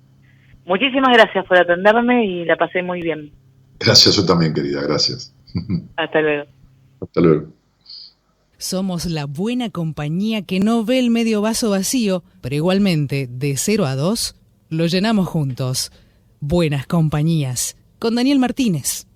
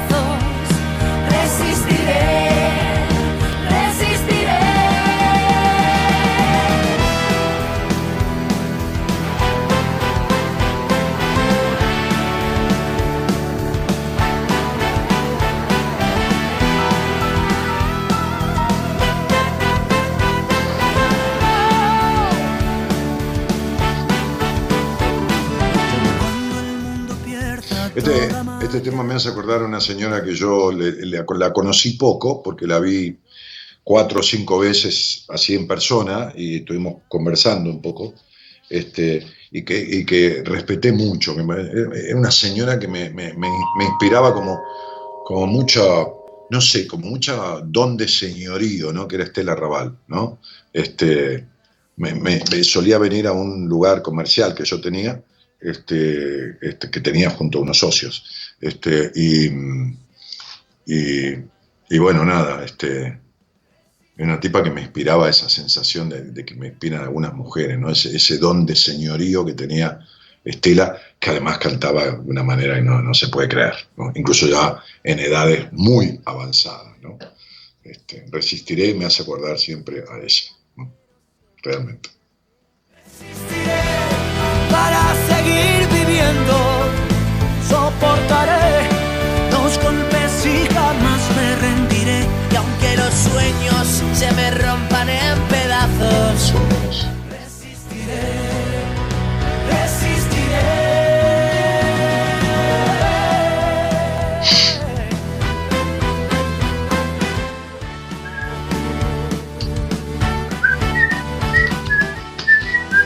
Andrés Benzo dice, les mandé un WhatsApp para una entrevista online. Me pidieron un email y todavía no me llegó nada. Mirá, si Marita te pidió un email, enseguida te mandó la información. O en el momento o durante el día.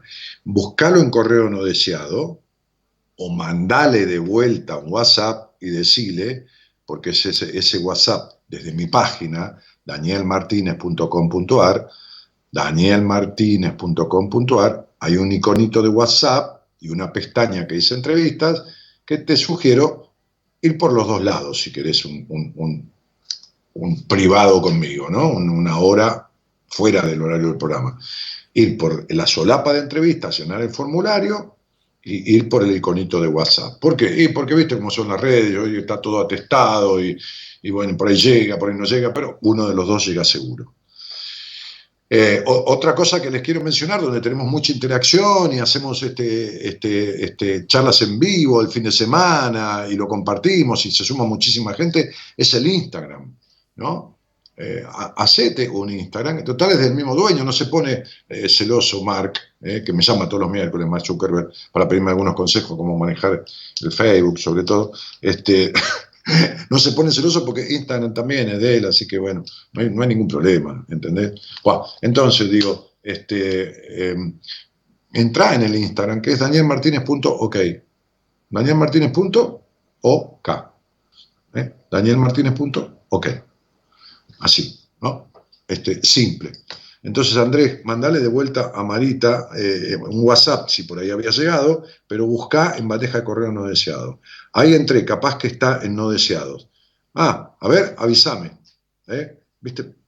Agarrá para ese lado. Este, gracias. Dice, no, te digo campeón porque suele pasar. David Fernández dice, siempre es bueno escucharte, Daniel. Saludos de Rosario. Bueno, gracias, querida. Nati Leguizamón dice, qué hermosa versión, resistiré. Sí, sí, hay muchas versiones de, de, de, esa canción que, son lindas, porque en general es linda la canción, ¿viste? Aparte, fíjate que el ritmo de la canción tiene que ver con la palabra, pues se resistiré, ¿no? Como, como que tiene fuerza, ¿entendés? Este, siempre me identifiqué con esa canción, dice María Elena Lorenzetti. Bueno, ¿y a qué resististe, María Elena? ¿A la libertad? ¿Te resististe mucho a la libertad? ¿Seguís presa? Digo, ¿no? Esta es una nueva, me dice Gerardo, la cantan todos artistas españoles. Mirá qué loco. Bueno, gracias Gerardo. Este, Vane Pacheco dice, alto tema. Tenía muchas ganas de escucharlo en el programa. Buenas noches, Dani. Uh, ponelo por la Raval un toque, ya sé que es una versión vieja, pero bueno. Fabián Valente dice, ¿cómo sabe de tecnología tu señora? ¿Cómo sabe de tecnología tu señora? Sí, sí, pues, ¿cómo, se, ¿cómo se dice esto? Community Manager. Este, hizo cursos de manejo de redes y todo lo demás. Paula Pelada dice, qué buena versión. Martín Cueto dice, ¿cómo te quiero, Daniel? Qué bueno que te haga feliz año tras año hacer esto. Se te nota en la cara. Sí, hacer esto me, son 27 años, es re loco, ¿no? Pero, pero me, pone, me pone muy feliz hacer el programa. Mira que a veces no tengo ni ganas de empezar, ¿eh? llega la hora del programa y tengo ganas de salir corriendo, pero una vez que me siento y me instalo, este, bueno, muchas cosas yo adquirí de mi psicoanalista, ¿no? Me acuerdo que el viejo cansinamente llegaba a su sillón, ¿no? Con el cuerpo medio encorvado, medio así, y se sentaba loco y era el león de Wembley. Era el león de Wembley. Olvídate, era un animal. Esa cabeza era una cosa, el cuerpo, ¿viste? Pero la cabeza era una cosa que era, impresionante. Bueno, Lucía Escalante dice, desde chica siempre me dijeron que nada de sexo antes del matrimonio. Y así lo hice. No porque no lo quisiera, sino por miedo a quedar embarazada y lo, lo que dirán los demás. Ahora casada, años buscando un hijo y hasta ahora no pasa nada. Y en teoría físicamente estamos bien. Hoy me cuestiono si las cosas serán diferentes si hubiera actuado de otra manera. No, no tiene nada que ver, Lucía. Cuando quieras hablamos. Este es un problema psicológico tuyo. He atendido muchas mujeres con, ese, con esa cuestión. Este, he atendido, un, una chica de Australia, este, que ahora tengo una paciente de Australia, no por eso, por otra cosa. Este, de acá de Buenos Aires, bueno, de muchos lugares. Cuando los médicos son... Eh, bueno, los médicos que, trabajan en, este tipo de, cosas, este, si, son contextos con la lógica y honestos, porque hay mucha deshonestidad en el tema de la medicina, y honestos con los procederes protocolares, entre comillas, deberían, luego de verificar que no hay ninguna anomalía física en el hombre y en la mujer, mandar a la mujer a hacer terapia, en principio. Porque hay un bloqueo emocional que le impide quedar embarazada antes de entrar en todo lo trabajoso, costoso y esforzado de la inseminación y todo lo demás. ¿Eh? Un, buen proceso en terapia, este, Lucía, sos, a ver, no sos, perdón, es un, es un modismo decir sos, estás, porque nadie es, estás tan estructurada, tan controladora, tan vacía, tan insatisfecha y tan culposa en el sexo como te criaron y como era tu mamá.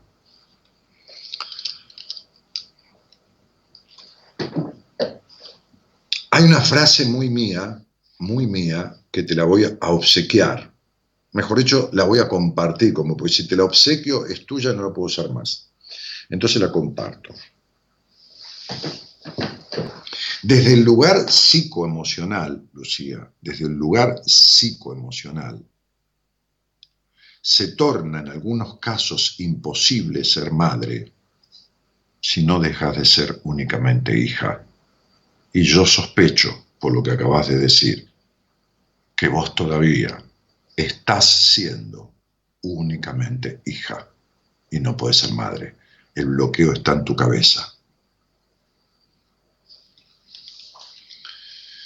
Eh, me encanta cada vez más que contás cosas de tu viejo maestro. Ah, sí. Y está presente el viejo acá está presente, hermano. Hace 35 años que yo me senté por primera vez con él eh, a hacer terapia. Este, y, está presente, como tengo presente a mi viejo. ¿Entendés? Estoy hablando de cuestiones, de cosas de hombres, como el tema de, cosas, no, no porque no tenga presente a mi vieja en algunas cosas, estoy hablando de cosas de hombres, ¿no? Es decir, cosas a ver, no porque la terapia no sea para mujeres, al contrario, ¿no? Este, sino por, cuestiones de conversaciones entre hombres. ¿eh? Eh, como las conversaciones entre mujeres, que, tienen la misma relevancia, ¿no? pero digo, de acuerdo a mi experiencia. Eh, y después, fuera del género, masculino o femenino, como paciente y psicoterapeuta, también. Miriam Gómez dice Zafaroni, la pues sí, querida, sí, Zafaroni, querida, sí, sí. Romina Loreta dice, sos un capo, Dani. Nada, depende, ¿eh? Depende, para vos, para otros no, ¿eh? para otros soy un pelotudo, para otros soy un hijo de puta, para otros qué sé yo, cualquier cosa. Pero para vos lo que sirve es lo que vos crees. Si a vos te hace bien, entonces está bien. Soy un capo. Teresa Amarilla dice, hola, la primera vez que estoy viendo el programa me aconsejó mi hija que sigue desde hace tiempo, Teresa desde Rosario. Bueno, Teresa, un, bienvenido para vos y un cariño para tu hija, ¿no? Este, este, Rosana Conesa dice, hola Dani, te mando un beso grande. Bueno, Ro, cariño grandote, que estés muy bien. Eh, una paciente que está en tránsito, ¿no? ya, le dimos el alta de esta, etapa del proceso que hemos hecho, que estuvimos como cuatro meses juntos, ¿no? Toda una eternidad te tuve, ¿eh? pero bueno, has hecho una cosa como, que la diferencia entre aquel comienzo y hoy es la misma diferencia que de la noche a la mañana. Increíble. Me encanta escucharte, dice Marce González. Paula Peláez dice doblemente gracias por esas noches que no tenés muchas ganas de arrancar el programa. no, pero lo digo de onda, ¿eh? no, no porque me deban nada, no, no. Al contrario. Hola Laura, Paulina, ¿cómo te va? Hola, buenas noches. Daniel. ¿Cómo estás? ¿Cómo te digo? ¿Te digo Laura o te digo Paulina? Eh, Laura, Paulina me dicen, de las dos formas. Bueno, te digo Laura. A veces Laura, Paulina, juntos. No, junto es mucho. Te digo Laura o Paulina, como vos quieras. Bueno, Laura. Muy bien. Sí. ¿Alguien te llama Laura Paulina y se gasta toda esa término, esa, esa verborragia para, para, para mencionarte? Sí, sí, sí. Mucha gente me dice Laura Paulina. Antonella nunca me dijeron. Ajá. Bueno. Ok. A veces, a veces Laura en, en los espacios más sociales y en los más privados, como en el hogar, Paulina. Mm. Sí, te pusieron nombres como para, ¿viste? Claro, casi tenemos, no tenés más nombres que Belgrano, pero tenés bastantes, ¿viste? Sí, sí, tengo bastantes. Sí, sí, sí. Este, eh, Manuel José Joaquín del Corazón de Jesús Belgrano era. Manuel ah. José Joaquín del Corazón de Jesús Belgrano. Dije, casi tener. ¿eh? Bueno, este. este oh, pobre Belgrano. Eh, bueno, ¿y, tenés cuánto? ¿20? Tengo 29. ¿De dónde sos? Neuquén, capital. ¿Y sos de ahí? ¿O naciste ahí? Nací, viví siempre acá. Mira, eh, ¿Y con quién vivís? Con mis dos hijos y mi pareja. ¿Tu pareja? ¿Qué, tiene que ver con tus hijos? Eh, es el papá de uno de mis hijos. ¿Del segundo? Del segundo, sí. Ok. Eh, y, y, bueno, a ver, haces de haces de esposa o de mujer de, haces de madre, haces de, de, por ahí de cocinera, de ama de casa o de algo. Aparte, ¿tenés alguna actividad, además de semejantes cosas? Eh, estudio, estoy estudiando. Este año me tendría que recibir, eh, pero bueno, estamos en esta situación de la pandemia, en cuarentena. Claro, mi vida querida. ¿Y, en, qué andás eh, en, los estudios? ¿En qué, ¿En qué tema? ¿En qué materia? ¿En qué... Eh, estoy, bueno, eh, como te decía, ahora este año me recibí en el profesorado de educación primaria. Ah, mira. Bueno, la docencia. sí. Mm, mm. ¿Y, ¿Y, escuchás este programa, Laura, este, este, ¿Desde cuándo? Sí, eh, ahora me volví a reencontrar con el programa, pero ya lo he escuchado en otro, hace un par de años atrás, eh, en YouTube. He leído algunos libros, lo conocí pero en realidad por una amiga, hace bastantes años atrás, como siete o ocho años atrás. Y ahí ella me eh, compartía algunos libros, y después lo escuchaba por YouTube. Claro. Che, este, Lau, ¿y, ¿y qué te trae a la charla conmigo? Perdón, ¿cómo no escuché? ¿Qué te trae a la charla conmigo? Disculpame que hablé bajo. Ah, sí, sí, sí. Eh, Nada, el otro día estaba escuchando, eh, va, y hoy también, eh, el tema este del estar con uno mismo. Eh, qué sé yo, a veces cuando estás parado o estás parada, es como que es como insoportable. Si no estás haciendo, como que se pierde un sentido, o no sé, esa sensación de, de si no haces, no sos, o si no haces, no, no, no, no mm. sabes qué, como una, una cuestión así. Y después yo, diría, yo diría lo siguiente, este, eh, yo diría que es imposible vivir en un mediano bienestar, en un medianamente lógico bienestar, porque no, ninguna vida es perfecta, bajo la influencia de la exigencia. Y si algo tenés vos en tu vida, es una puta cuota de exigencia que no te deja en paz nunca. No solo con vos mismo, sino, con los, sino con los demás. Y entonces, como digo siempre, hay dos cosas que llevan a la frustración en la vida. La búsqueda de la perfección y la postergación de uno mismo. Además, las dos se conjugan porque el que busca ser perfecto se está postergando todo el tiempo.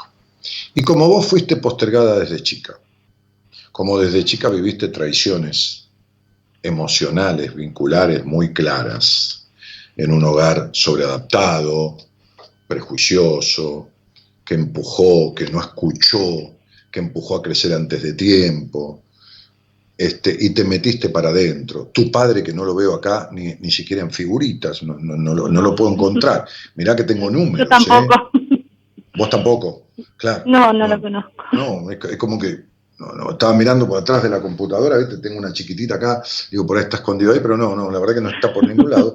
Este, entonces sería esta, esta gran traición, que es, la, del vínculo paterno o la función paterna, porque no solo que como figura estuvo ausente, sino que este, nadie ejerció esa función que, que, es la que se le adjudica a, un padre, que la puede ejercer cualquiera, que es la de habilitar, la de, la de, la, de, la de proteger en la salida al mundo.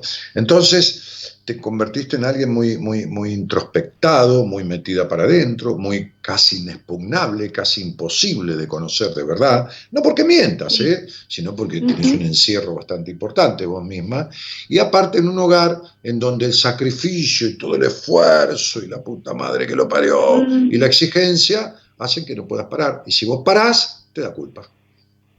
Claro.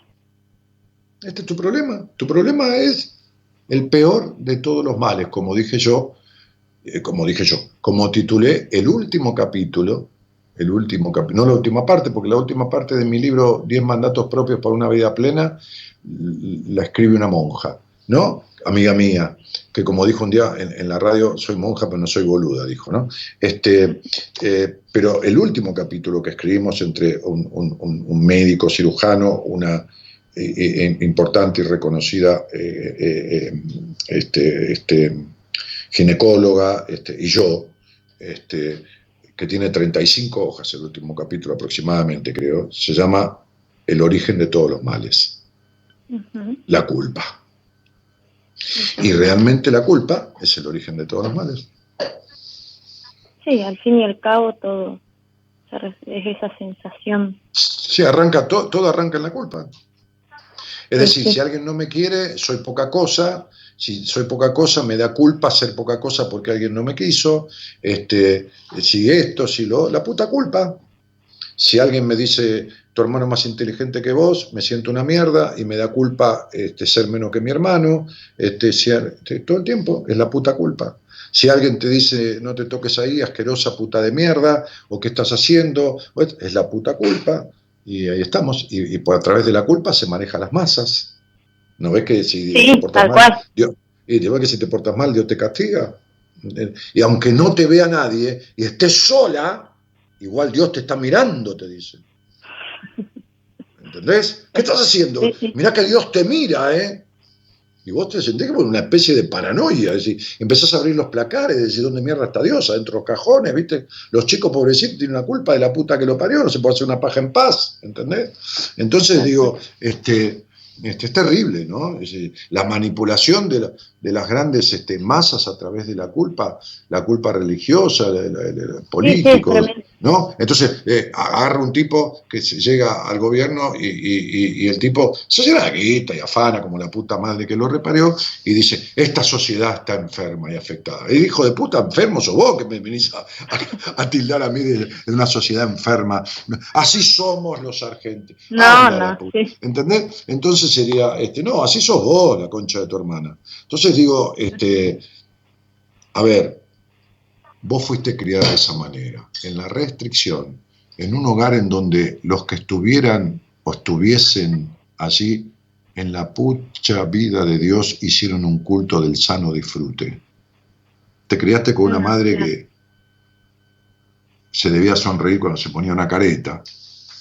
Entonces, digo, definitivamente fuiste criada en la exigencia, en la exigencia vivís y no hay manera de que logres ser lógicamente feliz en la vida con esta estructura que vos todavía llevas a cuesta después de 29 años, mi querida Laura Paulina. Claro, porque a, veces pienso y, en realidad hoy no, no, no casi no tendría por qué quejarme, es como que lo, me, siento que me he superado, me siento plena, eh, no sé, en, en, todo, ¿no? Pero es algo que va arrastrando y que cuando te quedas sin sí, Laura, no me hables de plenitud porque vos no conoces eso. Te sentís mm. plena en el sentido de que has logrado un montón de cosas que querías, pero igual no hay plenitud. ¿No ves que no puedes estar en paz? ¿No podés, que no puedes apostar el culo en una silla un rato tranquilo y disfrutar de lo logrado? ¿No ves que, que siempre tenés un pero para todo? ¿No es que siempre tenés una piedra en el zapato que vos vas y vas y vas y sos como un buey? Agachás la cabeza y harás y le das y le das y le das. Pero para un día. ¿Entendés? Sí, sí. No. Me siento pleno un carajo. Es una frase hecha esa. No. no, lograste, lograste cosas pero el vacío existencial de la niña que quedó allá en el pasado, la niña del hogar gris, la niña que fue impedida, todavía sigue estando, mamá. ¿De qué me hablas?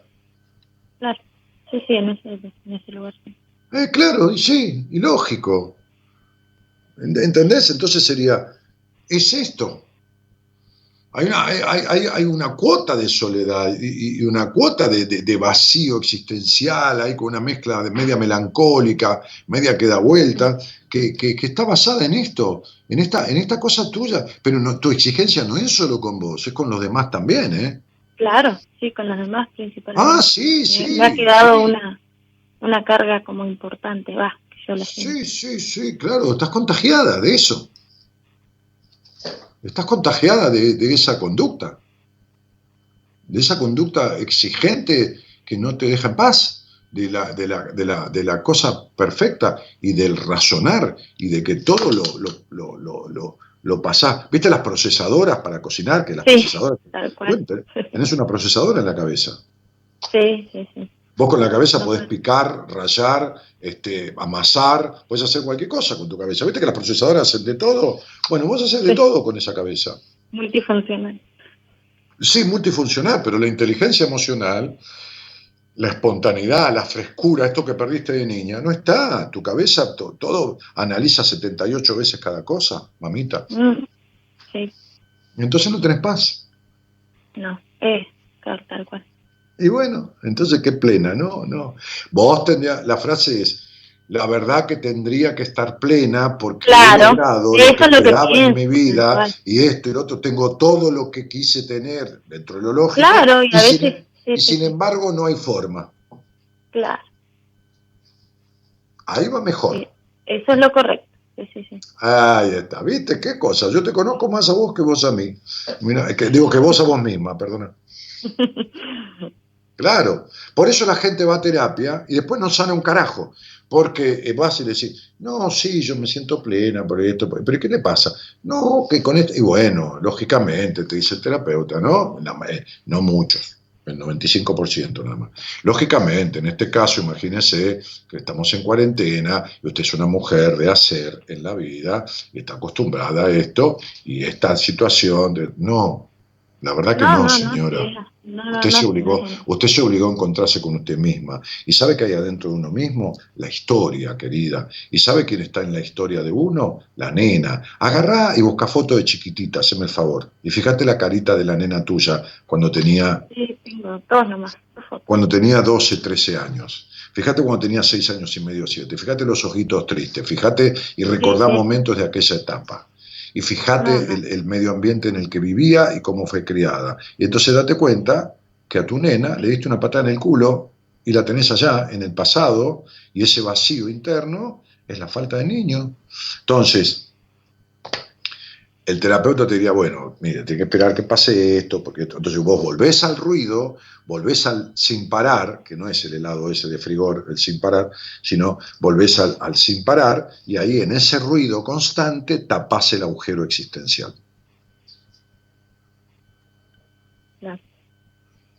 Entonces, ¿Es que vos le mentís al terapeuta? No, vos le estás diciendo lo que crees, que, tenías de todo que tomar y que ahora tenés que parar y tomar. Y él te, sigue con lo que vos le, que le, das. Pero no, no es así. No, hay que mirar adentro del otro. Hay que mirar lo que el otro no está diciendo, lo que no está pudiendo decir. Claro. Bueno, de eso se trata. Decime una cosa, cuando, cuando no había este, este, cuarentena, este, ¿a qué jugabas? ¿Jugar? No con, tu, no con tu marido. Claro, ¿qué actividad tenías así fuera de tu hogar? ¿no? Es decir, digo, una vez por mm. semana, no todos los días, pero... Sí, no, no. Eh, no, en realidad eh, siempre me gustó bailar, pero debido ahora al estudio lo voy como postergando un poquito cuando me, me estabilice, digamos, eh, con una mm, eh, desde, el lado laboral estable, digamos, pensaba cómo dedicarme mi tiempito a, poder bailar o algo, porque es lo único, porque jugar nada, no me gusta, a mí no me gusta jugar, no me gusta mirar dibujitos, no me gusta nada. ¿qué, quieren los chicos? ¿Qué quiere un niño en la vida? ¿Qué es lo único que le interesa a un niño cuando es chico? Jugar, ¿no? ¿Entendés que la nena diste una patada en el culo? Bueno, la otra cosa que un niño hace cuando es chico, si no lo obligas a nada, aparte de jugar, ¿qué es? Tocarse, genitalizar, ¿no? Jugar con la sexualidad. Bueno, estas dos cosas vos las tenés mal transitadas en la vida. Una no existe, que es jugar, y la otra está en un cuarto, porque tampoco sos libre en ese aspecto. Entonces está jodida. Mira qué fácil. Las dos cosas con las cuales un niño viviría toda la vida si no lo obligas a nada, porque todas las demás para un niño son obligaciones que le imponen, estudiar, hacerse la cama, lavarse los dientes, bañarse, todas son cosas que te imponen y está bien.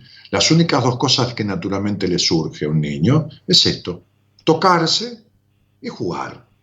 Bueno, una la tenés prohibida con el pretexto que te inventaste, que esto, que estudiar, que no tiene una mierda que ver, no tiene una mierda que ver, porque puedes ir una vez por semana a, una clase de salsa. Y la segunda cosa es que, es que tu sexualidad también es relativa, tampoco es plena. Bueno, ahí estás.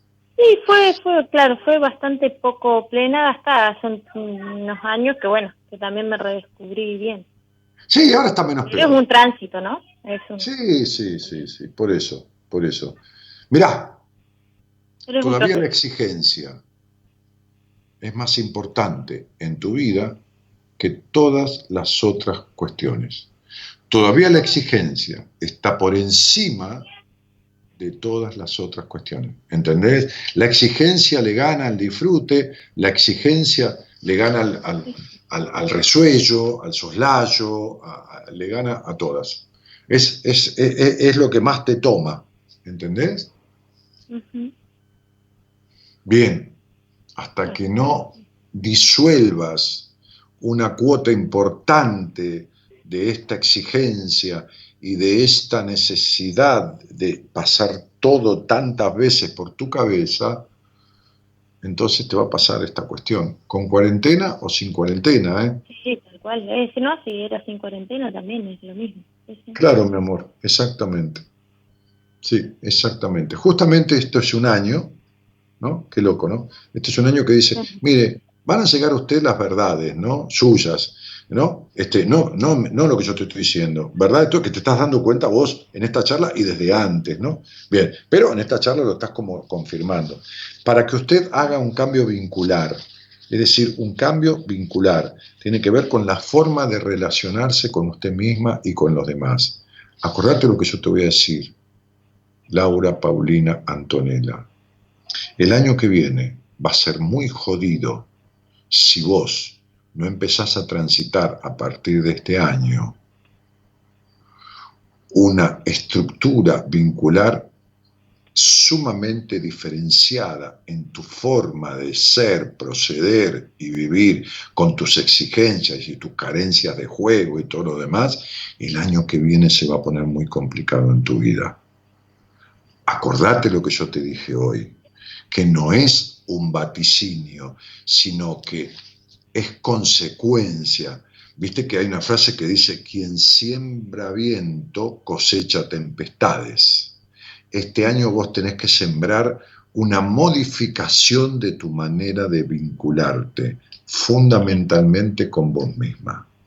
A partir de ahí se va a suceder por añadidura una modificación en la vincularidad con los demás.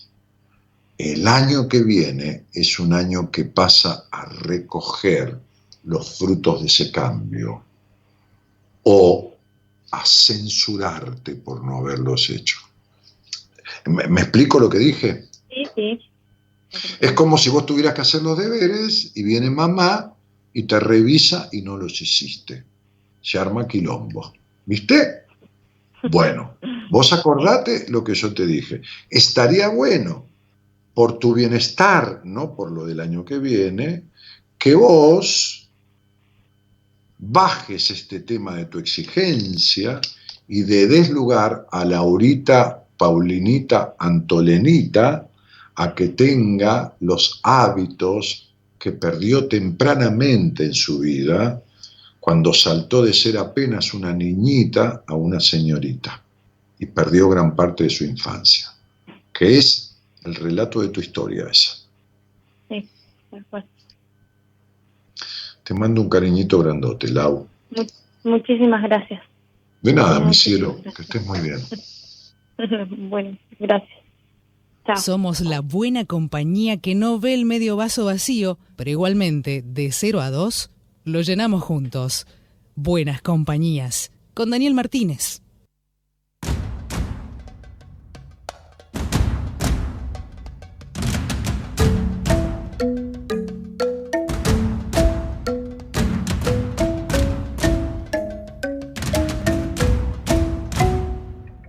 Que les sobre, lo que les falte, lo que deseen y también esos sueños que nunca alcancen. Yo vivo entre el fuego que quema mi alma, saltando al vacío sin miedo y con ganas. ¿Me ven algo distinto? Tal vez soy alguien raro. Soy esa nota extraña que nunca afina en el piano. Yo elijo ser libre porque me siento vivo y sé que soy el dueño de mi propio destino. Le pido a la esperanza que no me entretenga, que no me distraiga, venga lo que venga. Si en el vacío todo se cae.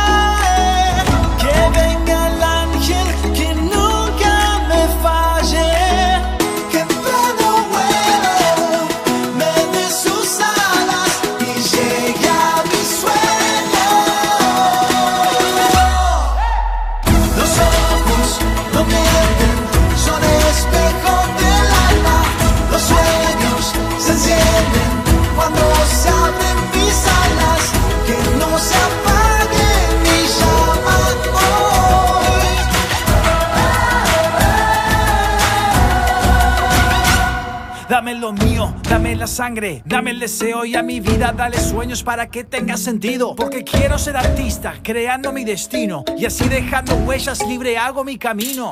Deja que cante y que me brillen los ojos, que un rayo me electrice vibrando junto a otros, porque así es como me siento, hablando con mi cuerpo, deseando con el alma y bailando con el viento. Que viva la semilla de este sueño inmenso, que pueda brillar fuerte esta luz que llevo dentro.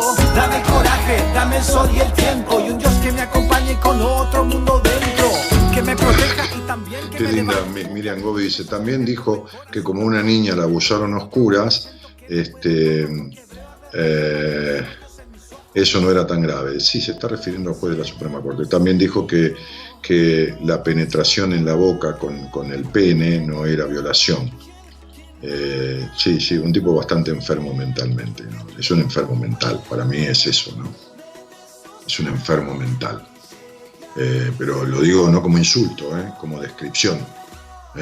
y se le nota incluso muchos conflictos de la infancia con el padre. Fíjate que es un tipo que vive así, ¿no? Eh, eh, mil amigos, le digo yo, ¿no? Mil amigos porque vive guiñando los dos ojos, ¿no? Mil amigos, ¿viste? Guiñando los ojos, todo. Eh, todo, el tiempo, todo el tiempo así, ¿no? Cierto todo, el tiempo, ¿no? Esa es su terrible necesidad de llamar la atención del mundo. Ese tic denota aspectos terribles con su padre, con el padre de él, ¿no? Bien, bueno, este, hola gente hermosa que tiene una visión ciega con ciertos partidos. Yo trato de relacionarme desde lo lindo de la gente porque si no, no tendría que relacionarme con tanta gente fanática ciega que hay. Eh, eh, Andrés Benzo y volví a calentar el agua, dice eh, Luz Gómez, dice, siempre resistí a ser hija de mis padres también. Claro, dice hija de los padres, lo debes decir por el tema de, las conductas impuestas, ¿no? Supongo, porque hija de tus padres sos. Este, este, qué rápido se pasan las dos horas, la puta madre, dice acá. Eh, Neil Nahuel dice saludos desde Quilmes. Eh, resistí a mi propia vida, Dani. ¡Ah! ¡Ah! Qué, pena, ¿no? Porque, porque tenés un sentido de la libertad muy fuerte. Lo que pasa es que entonces debes estar muy enojada. ¿eh? Este, mm, hola Dani, un beso Lore desde Salta. Este, Matías, hola, saludos, hay gente que tiene una visión. Bueno, ya lo repetiste, Matías, ya, lo leí. No se entiende bien igual. Eh, hombres sin ideales son cuantitativos, pueden apreciar el más y el menos, pero nunca distinguen lo mejor de lo peor. Saludos desde Chaco, dice Jorge Pared. Violet Evergarden dice, ¿tu mujer sigue laburando de community manager o ya no quiere hacer eso? Mirá, llevó algunas empresas hasta hace un tiempo, ahora maneja mis redes junto con una licenciada en Relaciones Públicas, una, diseñadora gráfica este, y, un, muchacho, un buen máster de estos que, que, manejan todo el tema de, las computadoras y qué sé yo, y las páginas y todo lo demás, no en diseño, sino en otra cuestión. Todo, un equipo. Pero si querés, no sé, preguntale a esa en su, en su Instagram. Este, Daniela Alejandra Medina dice, hace ocho años te escuché por primera vez y siempre tenés algo nuevo que enseñarme. Yo no, vos debes tener algo por, aprender. Qué linda. Bueno, un cariño, Daniela, Nato Casa. María Elena Lorenzetti dice, resistí a las ausencias, al dolor y con fuerzas para salir adelante. No, tu problema es si te resististe a la libertad, porque es algo que nunca tuviste. Siempre lo tuyo fue esfuerzo, nunca, nunca libertad y disfrute. La radio tiene la magia, la magia del teatro, es antidepresivo entre otras tantas cosas, dice. Bueno, me encanta cada vez que contás cosas de tu hijo. Ah, sí, esto lo había leído. Eh, mm, Mercedes de Lourdes Martínez dice, Daniel, tuve la suerte de poder hablar con vos por radio. Ahora le mandé un mensaje a Marita para ver si consigo que me puedas atender por privado. Sí, ¿cómo no vas a conseguir?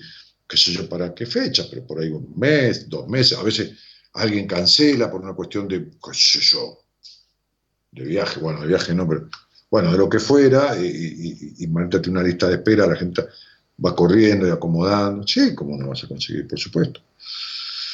En cuarentena tendrías que estar todas las noches, no, pará, flaco. Hola Dani, Lore desde Salta, un beso grande, dice Lorena Núñez. Lore, querida, sos mi paciente, porque no veo bien la foto.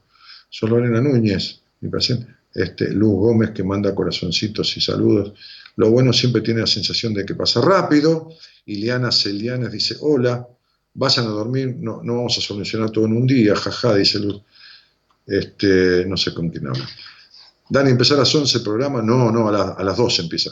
Se me cierran los ojos, pero me encanta escucharte, Dani, buenas noches, dice Lera, SML Lera.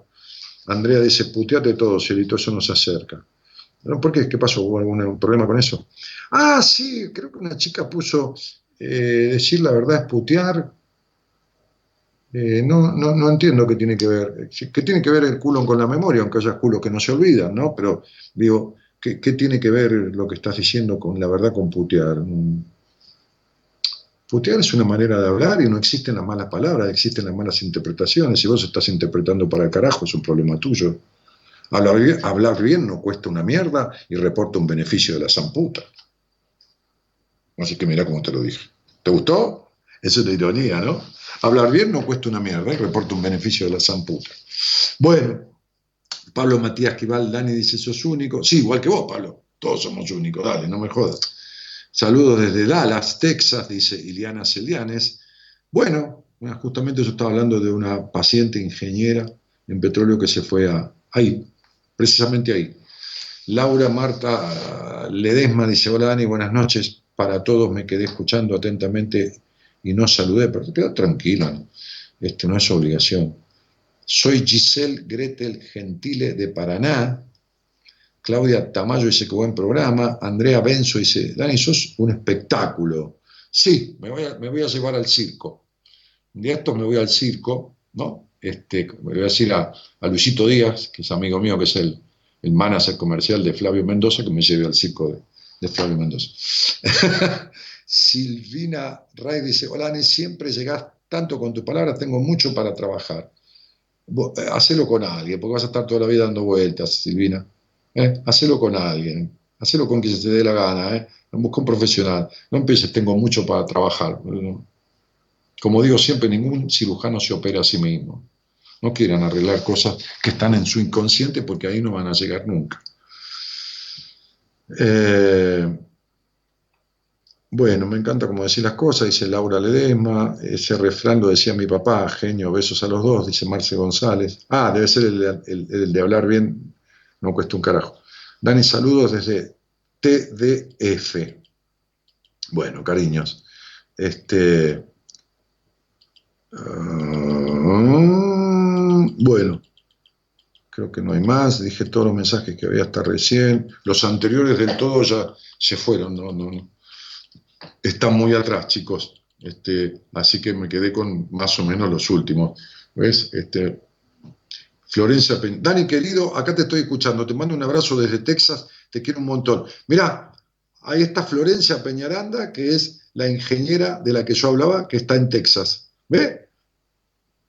No, si siempre digo que la mejor mentira es la verdad. ¿Eh? Vos decís la verdad, ya está, no tenés que acordarte. Y escribió Florencia a otra persona desde Texas. ¿eh?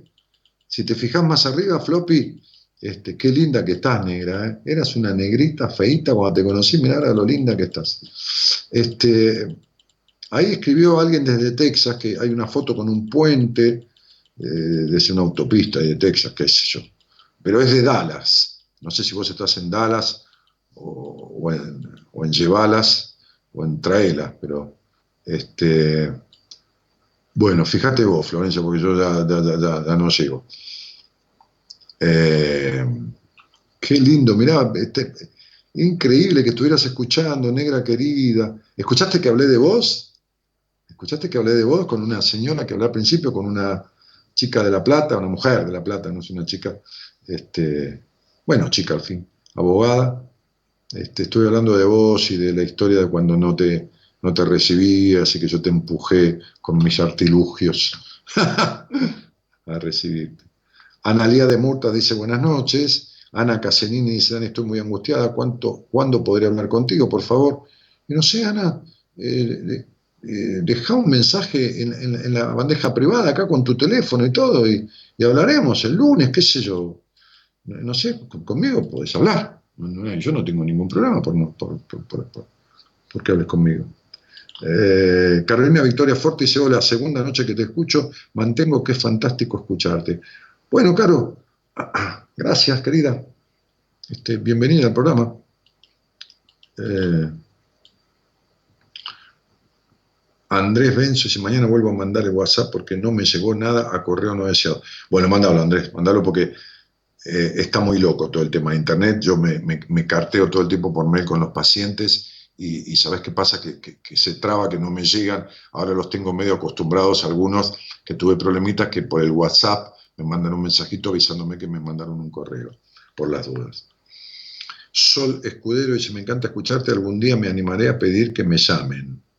Bueno, dale, algún día te animarás y algún día te llamaremos.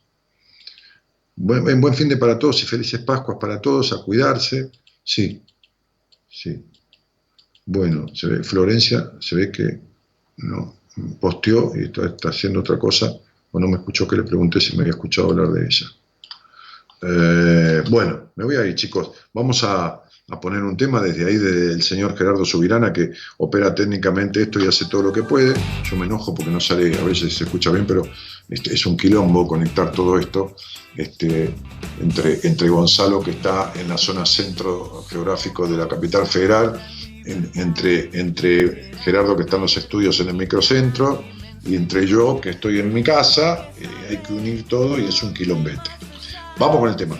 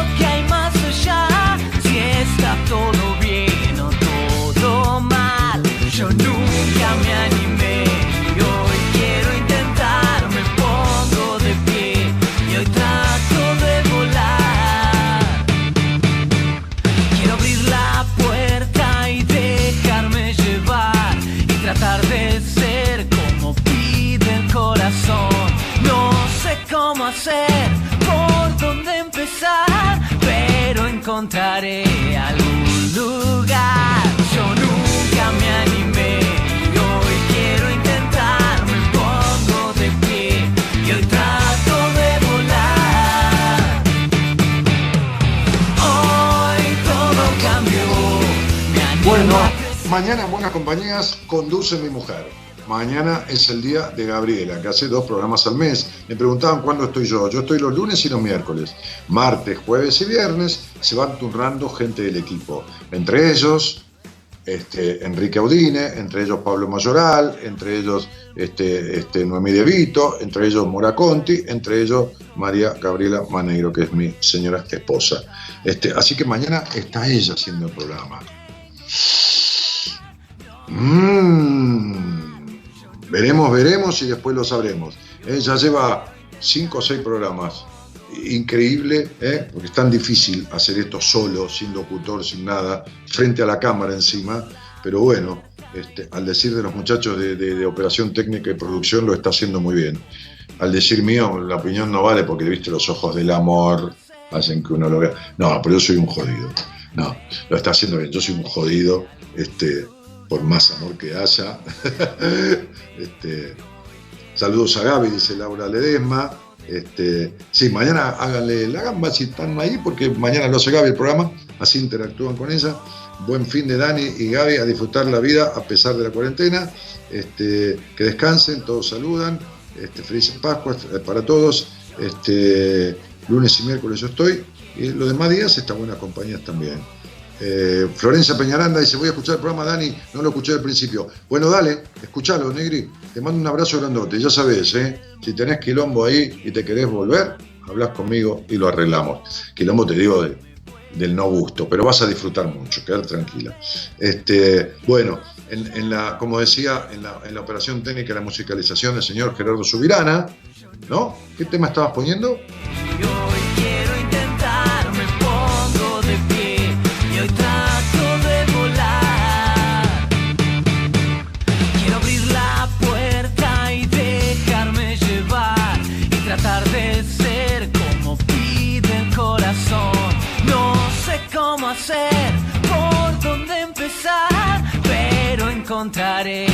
Bueno, y por el otro lado, el señor Gonzalo Comito. Olga Casale, ¿cómo voy a decir la fecha de las personas que entrevisto? Yo no tengo por qué decir la fecha, ni la edad, ni nada, ni el nombre. Digo el nombre de pila, pero yo no tengo por qué comunicarte las personas que salen al aire y darte sus datos personales. ¿Desde cuándo?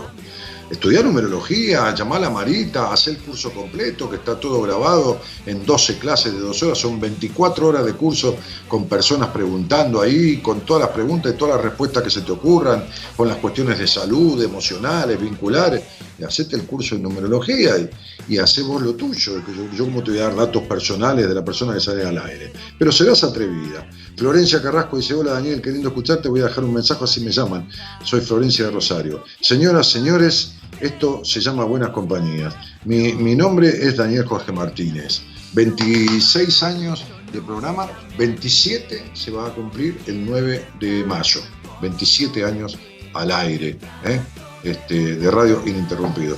Un cariño grandote a todos y muchas gracias por haber estado. Chau, chau.